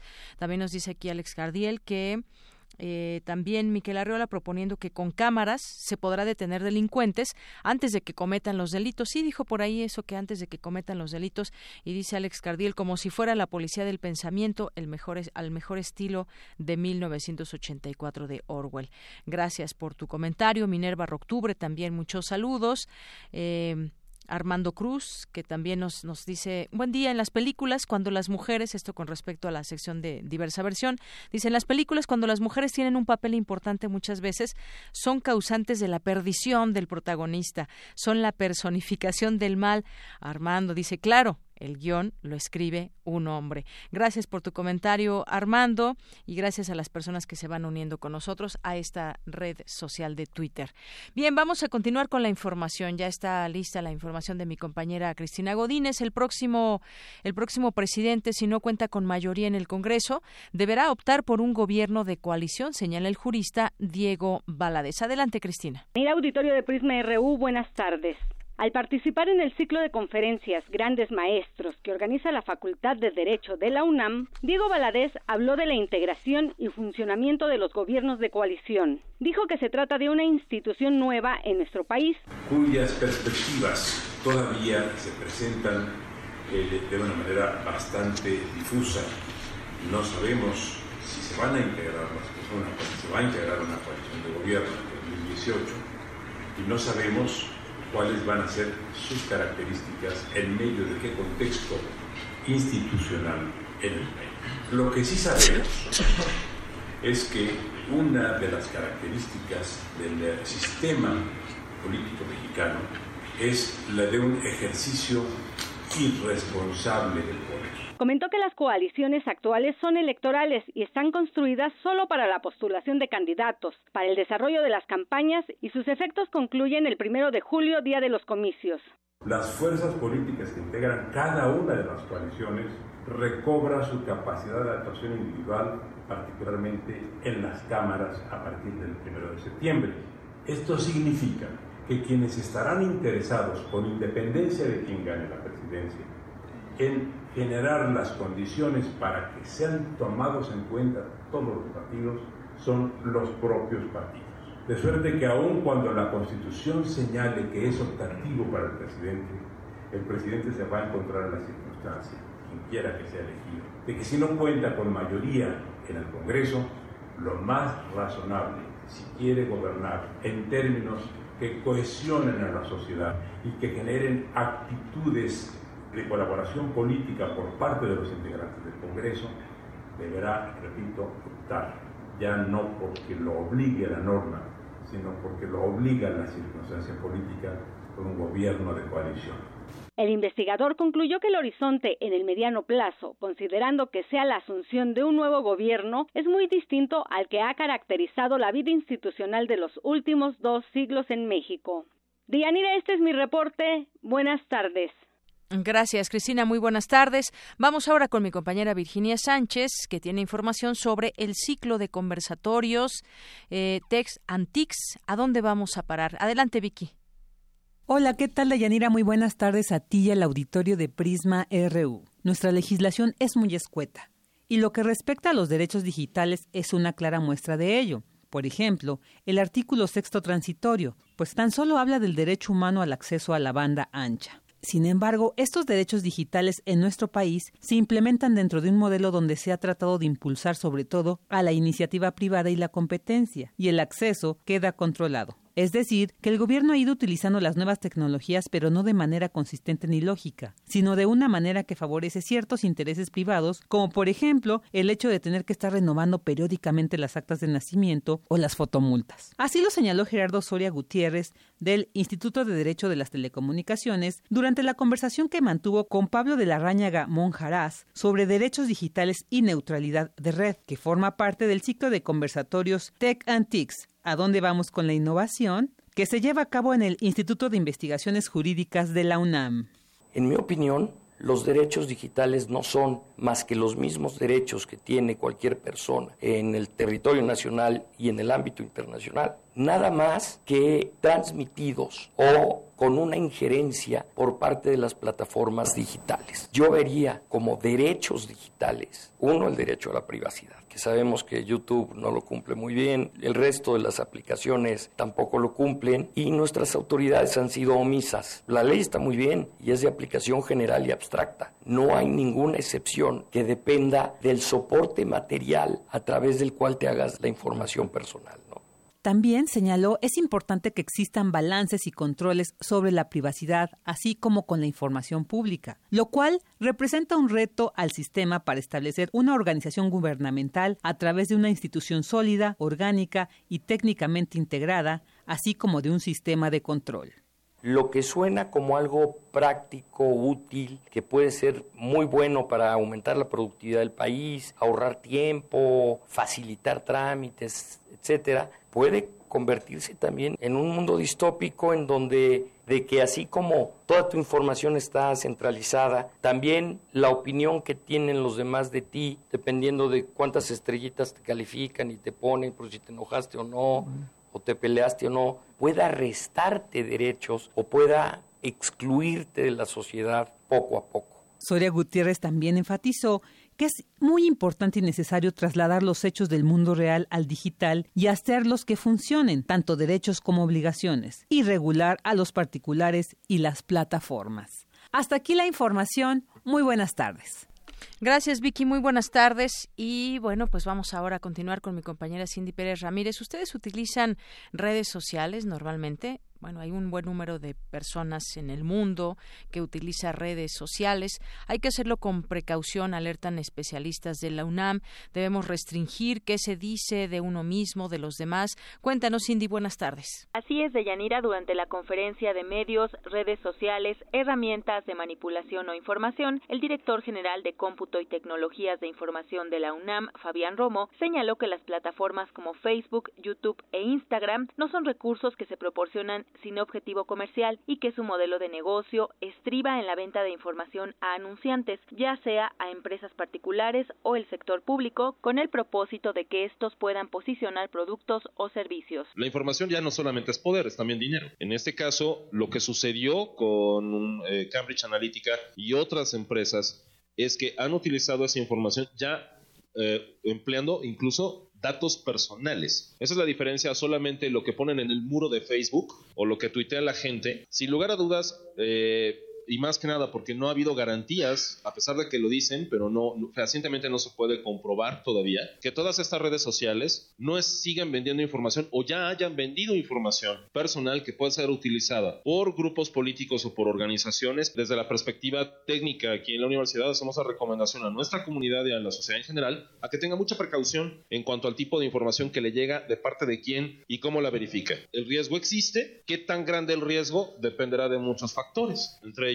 qué tanto la gente se apoya en las redes sociales para formarse una decisión. Y si ya muy en lo específico se trata del proceso de, electoral de este año, dependerá de mucho cuáles son todos los actores que juegan en esto, empezando por el ciudadano de a pie. Por su parte, Ricardo Trujillo, académico de la Facultad de Psicología de la UNAM, puso como ejemplo el reciente sondeo que colocaba a un candidato a la presidencia como puntero en las preferencias electorales entre universitarios para hablar de la influencia en la opinión pública. La intención evidentemente es buscar nueva segmentación de mercados para a partir de ello influir de alguna manera en la opinión pública. Tendríamos que entender este, si realmente es factible, cuántas veces hemos encontrado campañas multimillonarias para cambiar la opinión pública de una población y esta en realidad no cambia. ¿Cuánto hemos encontrado, por ejemplo, campañas para que una televisora nos convenza de que debamos de ver sus telenovelas y aún así no las vemos? Y entonces aquí se genera esa famosa hipótesis de si realmente tienen o no capacidad para influir en la opinión pública, porque aquí hay dos elementos. En función de opinión pública probablemente, pero ya si cuando lo revisamos, por ejemplo, en el sentido de la forma como la sociedad se maneja y se mueve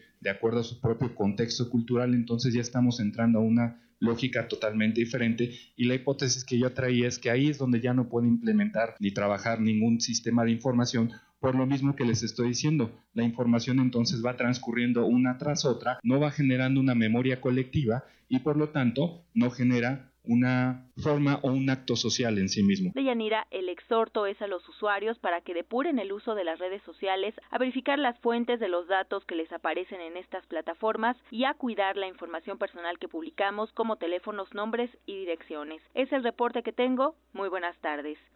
Gracias, Cindy Pérez Ramírez. Muchas gracias. Vamos ahora con mi compañero Jorge Díaz. Como parte de los eventos relacionados al 50 aniversario del movimiento del 68, se organizó una mesa redonda donde se escucharon testimonios, anécdotas, donde también se, que, se registraron en México y el mundo en, en aquel año. Y mi compañero Jorge Díaz estuvo ahí y nos platica acerca de ella. ¿Qué tal, Jorge? Buenas tardes.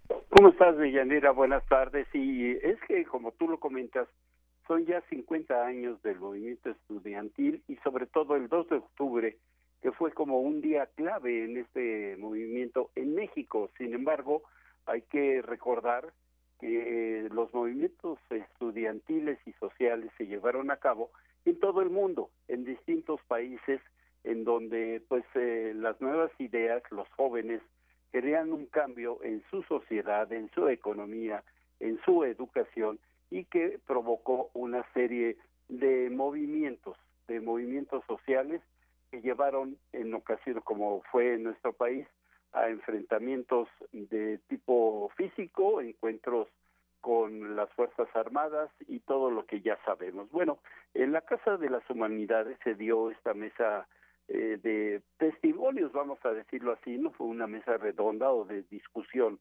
denominada Miradas al Movimiento Estudiantil de 1968.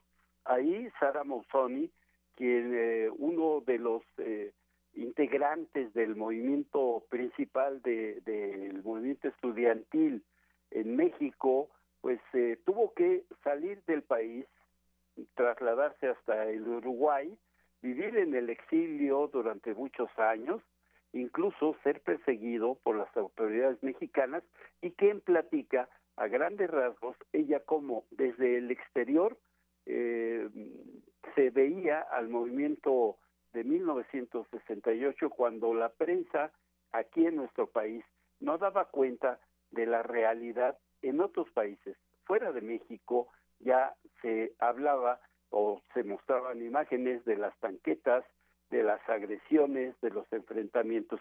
Escuchemos a Sara Musoni, quien dio su testimonio en esta conversación en la Casa de las Humanidades que la forma de manifestarse en contra del gobierno mexicano fueron diferentes dependiendo de la característica de cada movimiento nacional, pero fueron muy importantes porque lograron de alguna forma presionar el gobierno de Echeverría para liberar a los presos políticos. Y bueno, otra forma fue la que activaron directamente los intelectuales mexicanos, sobre todo José Revuelta. José Revuelta fue muy activo desde la cárcel. José Revuelta era miembro también de varias asociaciones latinoamericanos o del PEN Club y entonces mandaba carta continuamente a todas las organizaciones. Esto es, José Revueltas desde la cárcel continuaba con el movimiento estudiantil, mantenía contacto con los con los que estaban afuera, esto es afuera de la cárcel, y fue así como se logró que se liberaran a presos políticos. Mm, por último, de Yanira, pues recordar que Radio UNAM tendrá un programa especial el 2 de octubre, del cual les pedimos estar muy atentos porque será eh, algo que, que será digno de escuchar a través de nuestras frecuencias. De Yanira, lo que yo tengo por el momento. Muy bien, Jorge, pues muchas gracias por esta información. Gracias. Muy buenas tardes. Porque tu opinión es importante, síguenos en nuestras redes sociales, en Facebook como Prisma RU y en Twitter como arroba PrismaRU. Relatamos al mundo. Relatamos al mundo. Prisma RU. Relatamos al mundo. Dos de la tarde con 23 minutos y pues en esta segunda hora les habíamos dicho desde el inicio de Prisma RU, estamos transmitiendo por Facebook Live ahora en esa entrevista que tendremos con Jimena Peñuelas, que nos visita y ella va a estar como moderadora de la mesa en el del homenaje a Pita Amor en el marco de la fiesta del libro y la rosa el próximo 22 de abril, que es domingo a las 4 de la tarde. ¿Qué tal Jimena? ¿Cómo estás? Gracias por estar aquí. Buenas tardes tardes, muchas gracias a ti por la invitación y bueno, como ya lo mencionaste, así es, el domingo vamos a estar moderando la mesa en homenaje a los 100 años del nacimiento de, de Pita Amor y nos va a acompañar el, el doctor en lenguas, el señor Michael Schussler y bueno, es una, es una agradable interacción ya que Pita, pues como tú sabes, es un ícono en la literatura. Oye, y por cierto, tenemos, rescatamos parte del material porque ella estuvo en estos micrófonos de Radio UNAM hace muchos años y bueno, tuvo un papel importante también en la radio universitaria, así que si te parece vamos a escuchar. Perfecto. A la gran Babel de hierro, a ese sepulcro blanqueado por Washington levantado, a ese Chicago de fierro de crímenes y destierro al San Francisco dorado por mongoles decorado, al Nuevo Orleans del Cancán y al Missouri donde están los negros encadenados, a la Polonia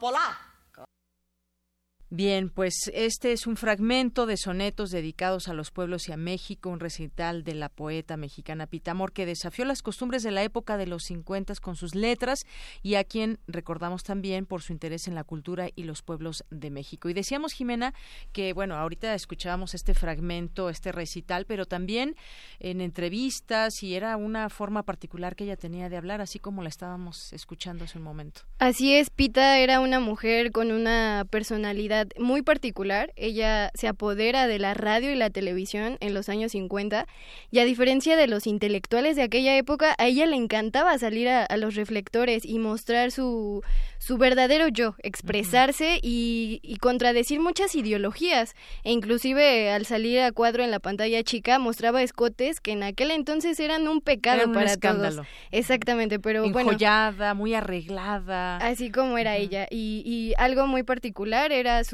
su forma de hablar, de recitar, que para ella era algo común utilizarlo siempre. Así es, una personalidad abayazadora, abayazadora y que además, bueno, pues sí mostraba todo eso eh, como poeta, pues incluso algunas entrevistas que, que todavía hay en archivo y que podemos encontrar ahora a través también de, de internet, pues podíamos escuchar esa personalidad justamente y esa manera en que tenía de mostrar, de mostrarse ella en la poesía, ¿no? Que es, eh, es un punto que seguramente también discutirán en esta, en esta mesa del próximo domingo. Así es, y más que nada lo que, lo que buscamos con esta mesa es actualizar, actualizar porque Pita, a pesar de, de pues que ya es una persona que falleció, está en el siglo XXI porque ella ha traspasado fronteras literarias, géneros, ideologías, está presente entre nosotros y bueno, ella tú sabes que resurgió después de estar ausente tanto literaria como presencialmente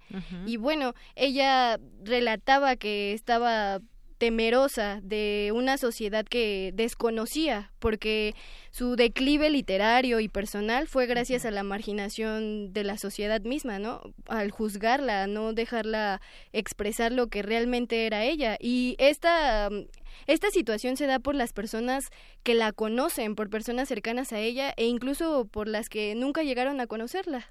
Así es. Y eh, Jimena, pues también una, una personalidad, decía yo hace un momento, avasalladora y atrevida y polémica también, porque eh, pues también ella forjó su literatura en temas eh, diversos, la metafísica, en su, en su poesía autorreflexiva. Hablaba también de, pues de ella misma, de cómo veía el mundo, hablaba de Dios, hablaba de la muerte, de la angustia. Basta leer algunos de sus poemas y sobre todo escucharla, cómo le ponía esa intención al estar leyendo algún alguno de sus poemas. No sé si vayan a recordar también, van a, vayan a hacer algún tipo de lectura de su poesía en este en este evento. Así es, pero yo creo que para Michael va a ser un trabajo verdaderamente difícil porque Pita era indefinible. Pita era como el universo, no tenía principio ni tampoco fin.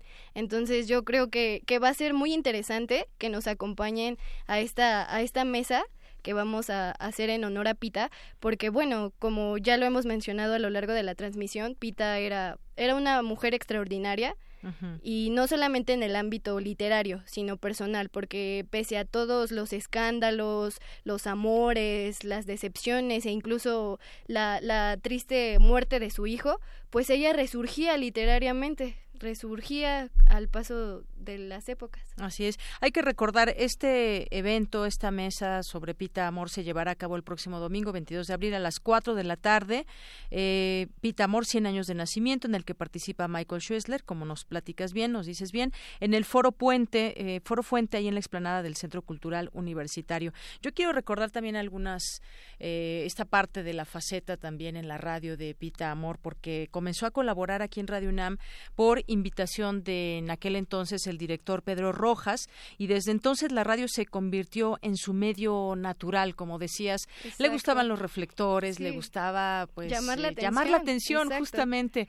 Veía por ahí alguna entrevista que también le hacían en, en pues no en el ámbito deportivo, pero estaban hablando de toros y entonces ella platicaba que pues había eh, tenido una relación con dos toreros y platicaba de su pasión por los toros y también por los toreros y le preguntaban, bueno, ¿y, qué, qué te ofrecían o qué, por qué tenías esa relación con un torero y que la sangre, me gusta la sangre, me gusta la sangre, pero ¿qué te daban? Me daban todo y era, pues sí, muy polémica en sus declaraciones. Claro, para ella los reflectores era algo muy importante, como te mencioné anteriormente, a diferencia de los intelectuales de aquella época, a ella le encantaba salir a cuadro y mostrarse realmente como, como ella era, a pesar de las críticas o, o las cuestiones que esto pudiese generar. Ella era así, era muy única. Así es, porque además ya llegada a cierta edad ella se seguía mostrando así tan, tan eh, con esa jovialidad, ¿no? Que podríamos decir tanto ataviada en su vestimenta y en su personalidad y en su forma de expresarse. No tenía,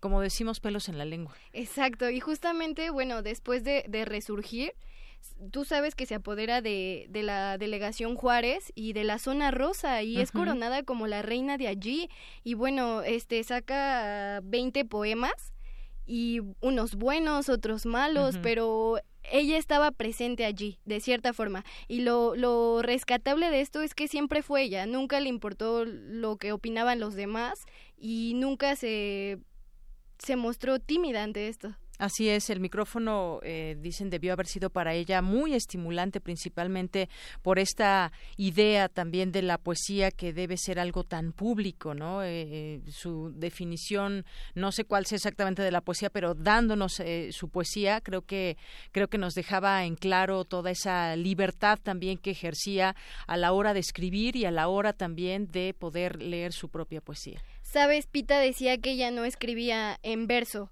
que lo hacía solamente cuando le daba la gana. Así es. Pero ella hablaba y pensaba en prosa. Y el verso únicamente lo utilizaba en aquellas noches de gala. Entonces era, era magnífico escuchar esto. Ella era una persona que wow, escribía a las 4 de la mañana, llegando de una fiesta, y, y si tú y yo analizamos los poemas ahora, pues nos daremos cuenta que realmente eran perfectos, no había error alguno, y transmitían emociones y sentimientos que que muchas mujeres eh, nos hemos sentido identificadas. Así es. Otro de los programas que tuvo aquí en, Radio UNAM, Jimena, eh, que realizó para esta emisora fue Mi trato con artistas, que era un enfoque más descriptivo de entrevistas y en este hablaba del mundo que le rodeaba, el de connotados artistas de diversas disciplinas. Las pláticas seguramente eran muy ricas al tener enfrente pues una persona también como ella, artista de la palabra o de cualquier otra expresión. Y bueno, pues parte de ello también que se conserva aquí en Radio UNAM. Seguramente será una plática muy rica la que tendrán eh, oportunidad de escuchar y de ver los visitantes de la Fiesta del Libro y la Rosa el próximo domingo. Así es, espero y puedan acompañarnos y bueno, este también recordar que hay un documental de Pita este, bueno, que fue coproducido con, con la UNAM y es un documental muy interesante porque nos muestra que Pita no solo era una artista del medio poético, sino también fue pintada varias veces por, por pintores muy icónicos de aquel entonces, entre ellos Diego Rivera. Así es. Entonces esperamos puedan acompañarnos el día domingo, al 22 de abril a las 4 de la tarde y bueno, también con la presencia de, de Michael Schussler. Claro, una de las tantas actividades que va a haber en la fiesta del Libro y la Rosa y que los invitamos de verdad a que pues visiten a partir de mañana. Mañana estará ahí presente Radio UNAM a través de tres programas, La Ciencia que Somos, estará también Prisma RU transmitiendo desde allá con mis compañeros Jorge Díaz y Virginia Sánchez y también después Escaparate 961 estará transmitiendo de 3 a 5 de la tarde. Así que pues eh, sigan también la transmisión de Radio UNAM, pero sobre todo visiten este hermoso lugar que es el Centro Cultural Universitario y también las otras sedes que ya hace unos momentos nos platicaba Tamara en Cultura y pues entre las muchas actividades, porque ya está el programa, también lo pueden checar, pues está esta mesa de Pita Amor.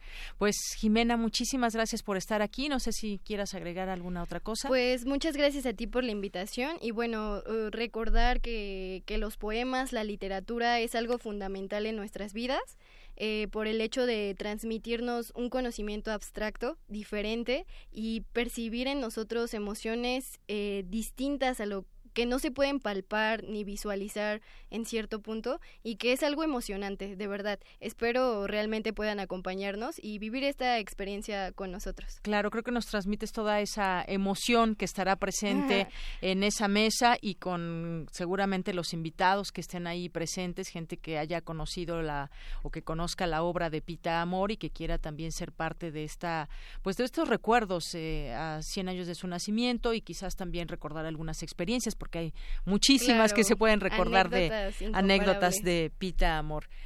Y esta es la la primera la primera fiesta del libro y la rosa, la primera edición donde participan universitarios como tú, muy joven. Me decías 17 años, eres estudiante del CCH Vallejo, y bueno, pues vas a estar moderando esta esta mesa. Pues qué bien, muchas felicidades. Muchas gracias. Seguir también la pista de todos los universitarios que tienen mucho que decir y expresar. Gracias, Jimena Peñuelas. A ti, muchas gracias por la invitación. Muy buenas tardes. Porque tu opinión es importante, síguenos en nuestras redes sociales, en Facebook como Prisma RU y en Twitter como arroba PrismaRU.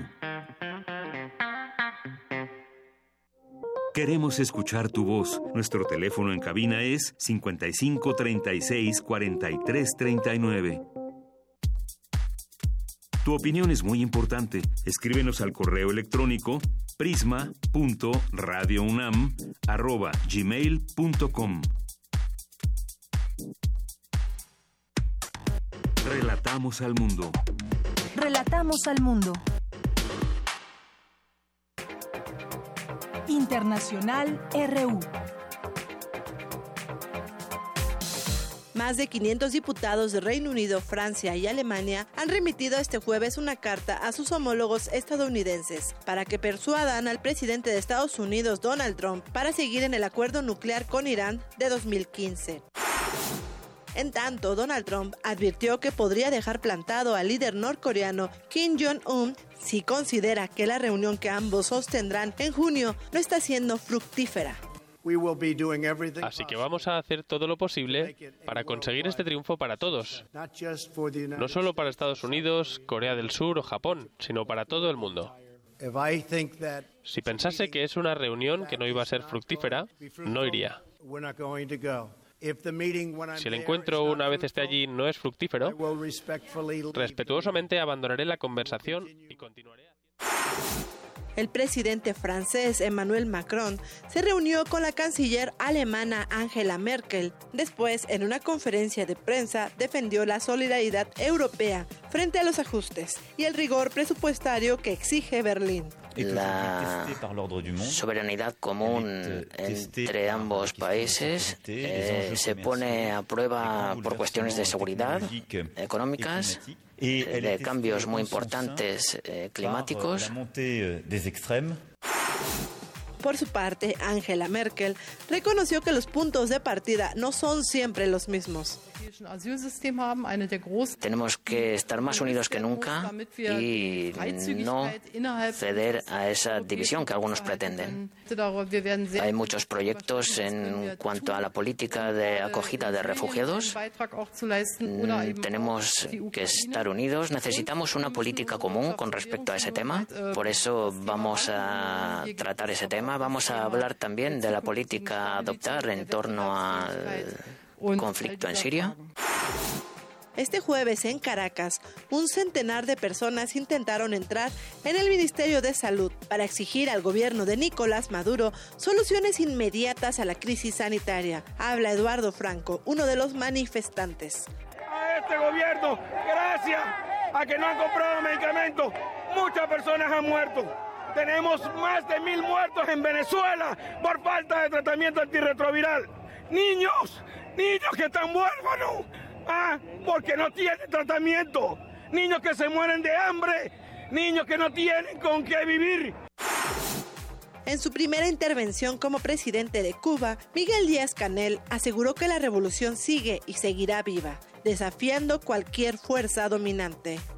Aquí no hay espacio para una transición que desconozca o destruya el legado de tantos años de lucha. En Cuba, por decisión del pueblo, solo cabe darle continuidad a la obra, unidas las generaciones nacidas y educadas en la revolución y la generación fundadora, sin ceder ante las presiones, sin miedo y sin retrocesos,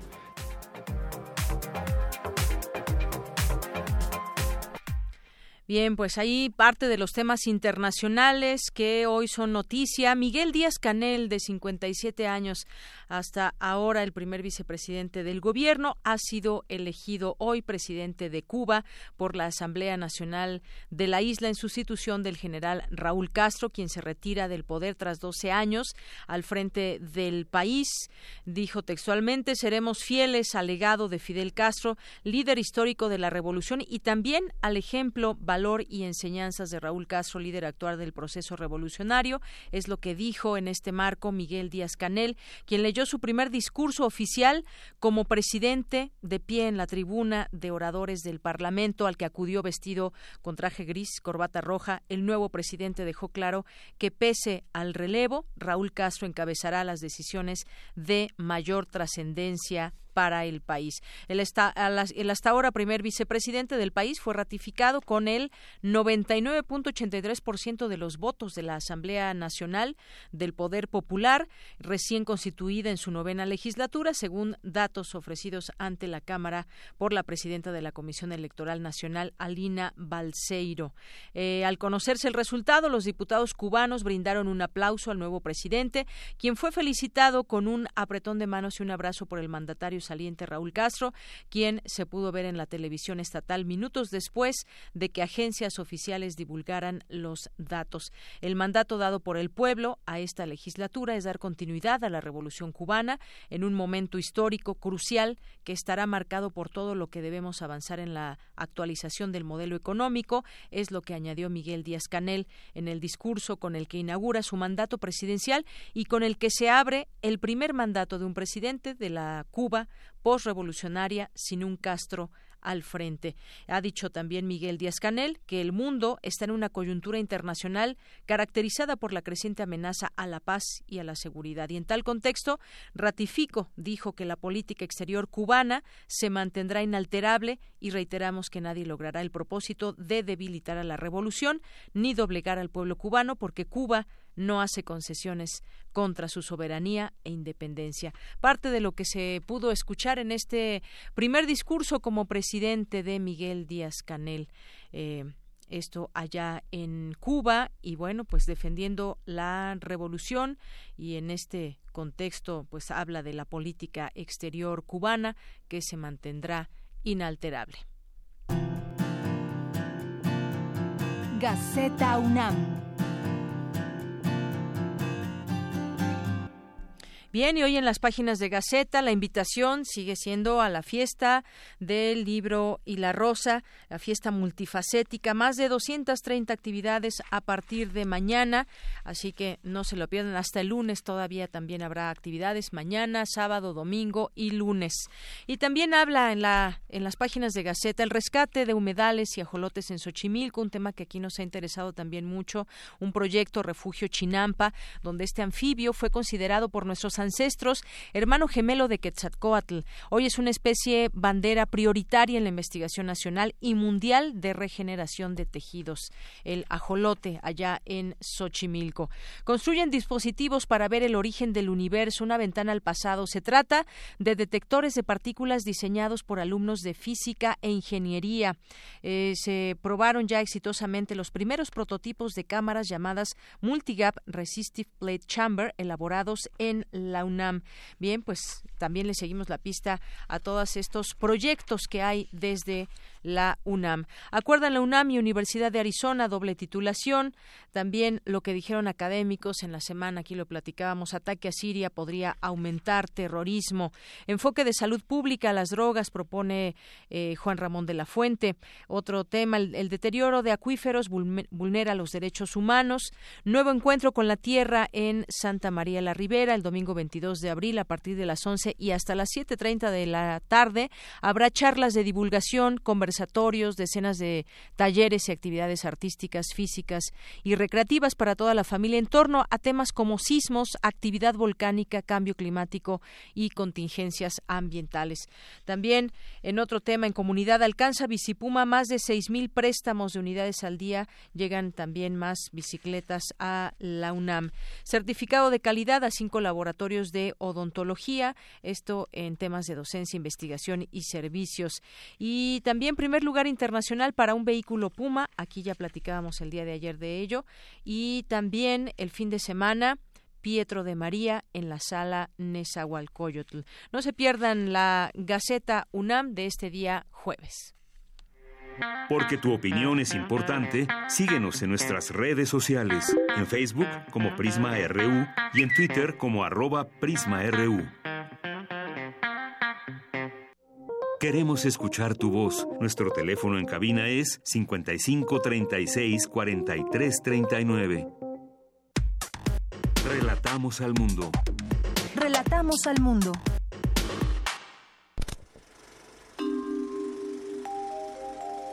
Cine Maedro. Cine Maedro, ya estamos aquí en esta sección con el maestro, el profesor Carlos Narro. ¿Cómo estás, Carlos? Muy bien, ¿cómo estás tú? Bien, muchas gracias. Qué bueno. Contenta. Siempre contento cuando vengo aquí. Hoy un poco confundido. ¿Por qué? Porque, bueno, por una parte había pensado eh, platicar de una de las películas de la muestra internacional de cine que me gustó mucho, una película de Haneke, eh, Final Feliz. Pero el día de ayer fui a la presentación de un, de un libro, de los cuadernos negros, un libro de una autora, una filósofa italiana, Donatella Di, Cesare, que es un análisis de las de los últimos este, libros que se publican de la obra completa de Martin Heidegger, los cuadernos negros, los famosos cuadernos negros. El, este, el libro se llama eh, Los judíos y Heidegger, los cuadernos negros. No es que nos revele nada nuevo el, el libro, cuando menos desde la no lo he leído, pues lo que, escuché fue las presentaciones que de este hicieron académicos muy importantes de la UNAM y de la UAM, el, este, el, doctor Alberto Constante de la Facultad de Filosofía y Letras, entre otros, pero me puso a girar y me hizo pensar sobre muchas cosas el, este, la presentación de ese libro. Para nadie es una sorpresa, pues, que la relación de Heidegger con el nazismo. Lo que sí queda siempre como en duda si el ser y el tiempo o sus obras fundamentales son obras que en las que se pueda traslucir el pensamiento nazi. Eh, yo no soy de esa de esa opinión. Entre el auditorio sí había quien pensaba que en los cuadernos negros sobre todo quedaba clara una posición eh, netamente antijudía de Heidegger. No estoy yo muy seguro tampoco de eso, pues no habrá que este, dejar la discusión para los que verdaderamente están enterados de eso. Pero las reflexiones que me produjo el haber estado en la presentación tiene que ver sobre todo con la tentación de la gente inteligente, de los pensadores, para estar del lado de los poderosos, de alguna manera. ¿no? Esa tentación de, los este, pensadores, esa adoración de las tiranías que hemos visto en muchas este, etapas de la vida. ¿no? En, el, en la primera mitad del, del siglo pasado, una buena parte de los eh, pensadores, de los intelectuales, de los filósofos, este, encubrieron los crímenes del estalinismo. Se quedaron callados en frente de eso. Varios décadas después nos íbamos a enterar este, por, la, por el propio Jean-Paul Sartre que en ese momento los intelectuales se sintieron como atrapados entre la espada y la pared y era Stalin o el imperialismo. Entonces eh, callaron pensando que estaban este, evitando un mal mayor. Hasta que un filósofo inglés, Bertrand Russell, dijo, no, yo no voy a seguir callando y enfrentó claramente al estalinismo como lo que era, un estado totalitario, un estado de terror, un estado en contra del pensamiento, un estado represivo.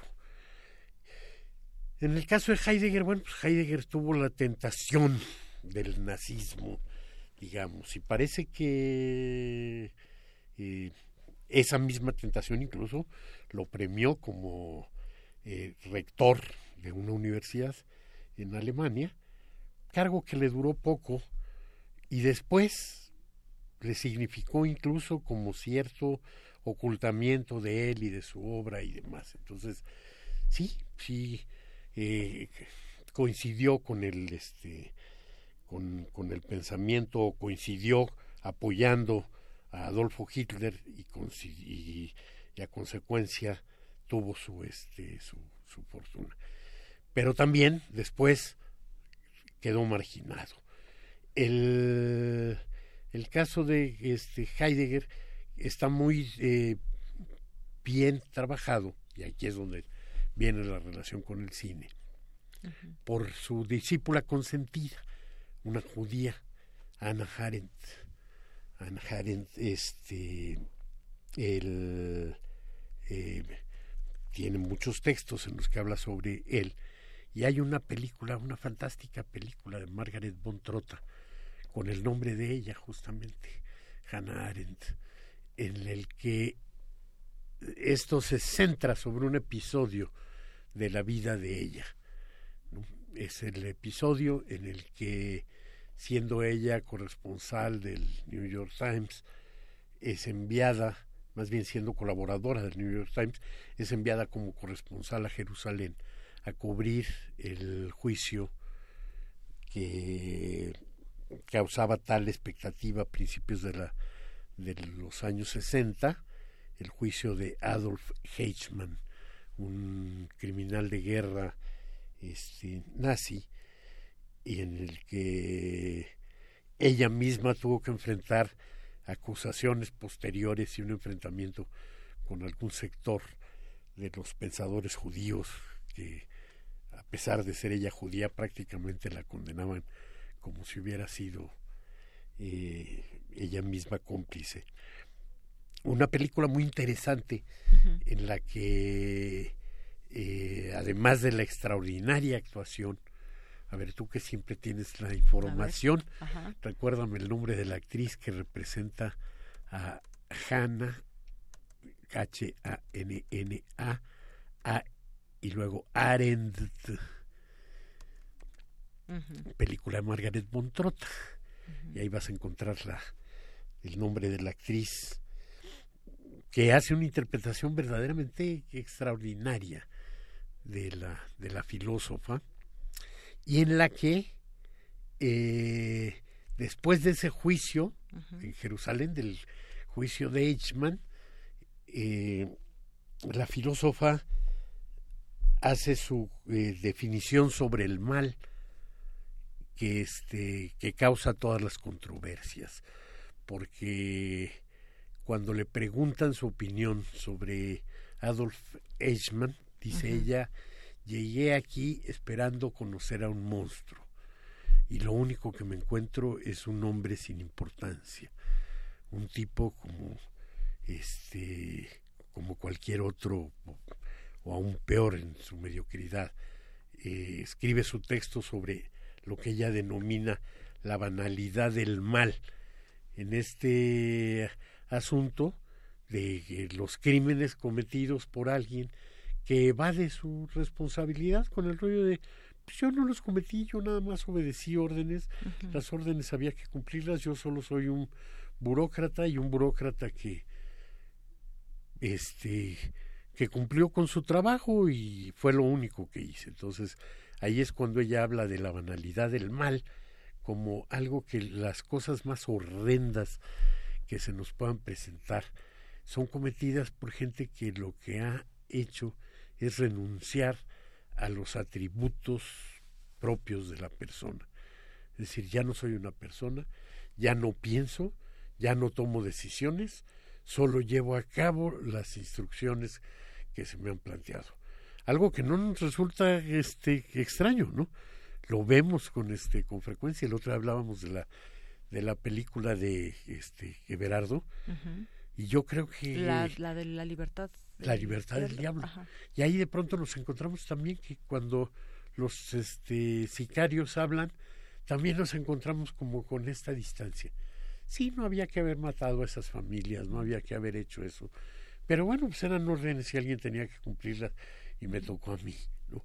Esa suerte de evadir ya toda responsabilidad y con ello estar evadiendo toda posibilidad humana.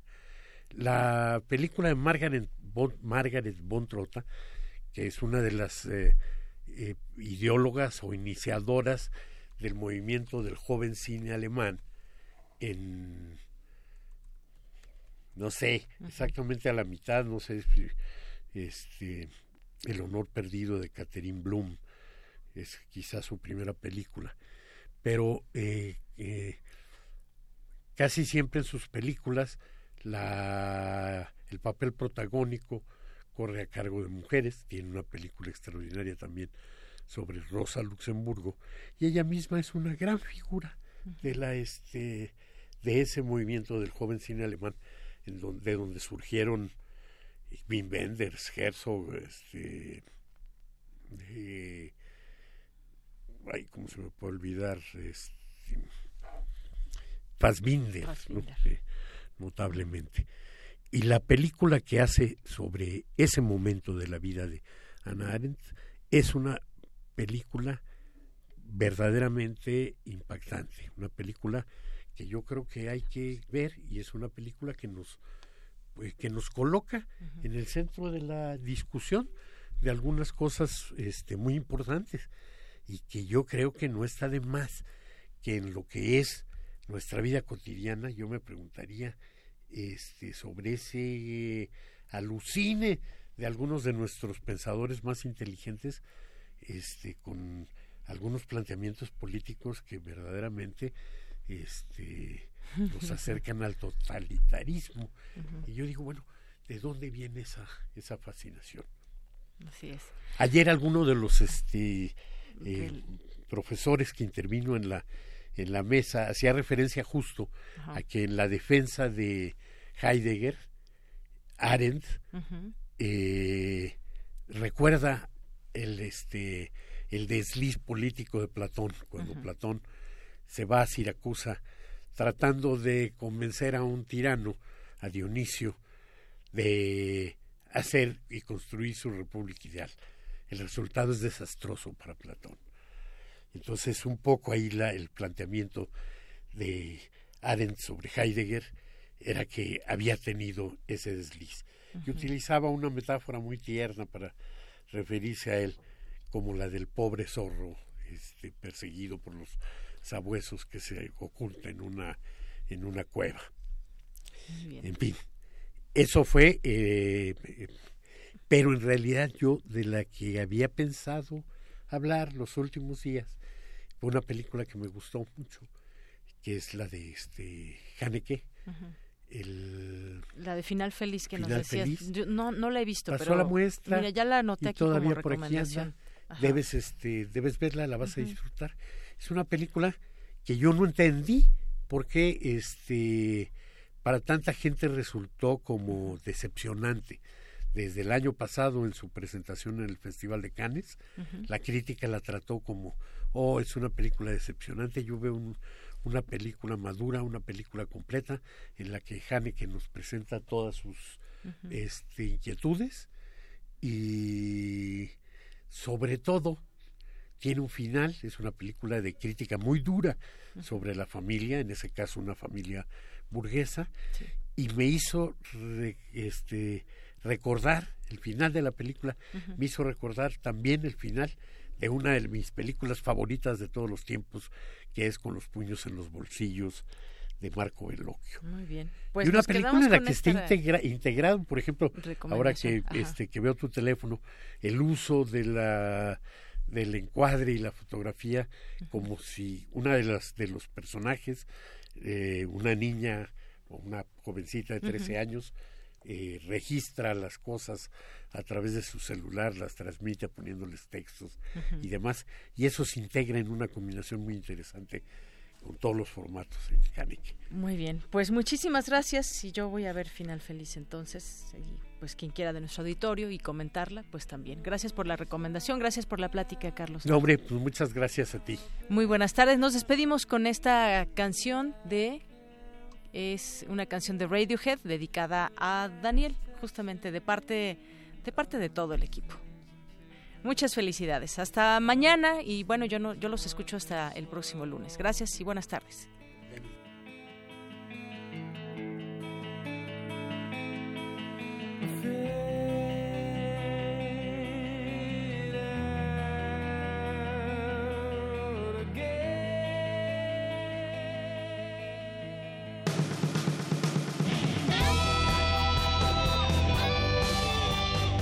RU.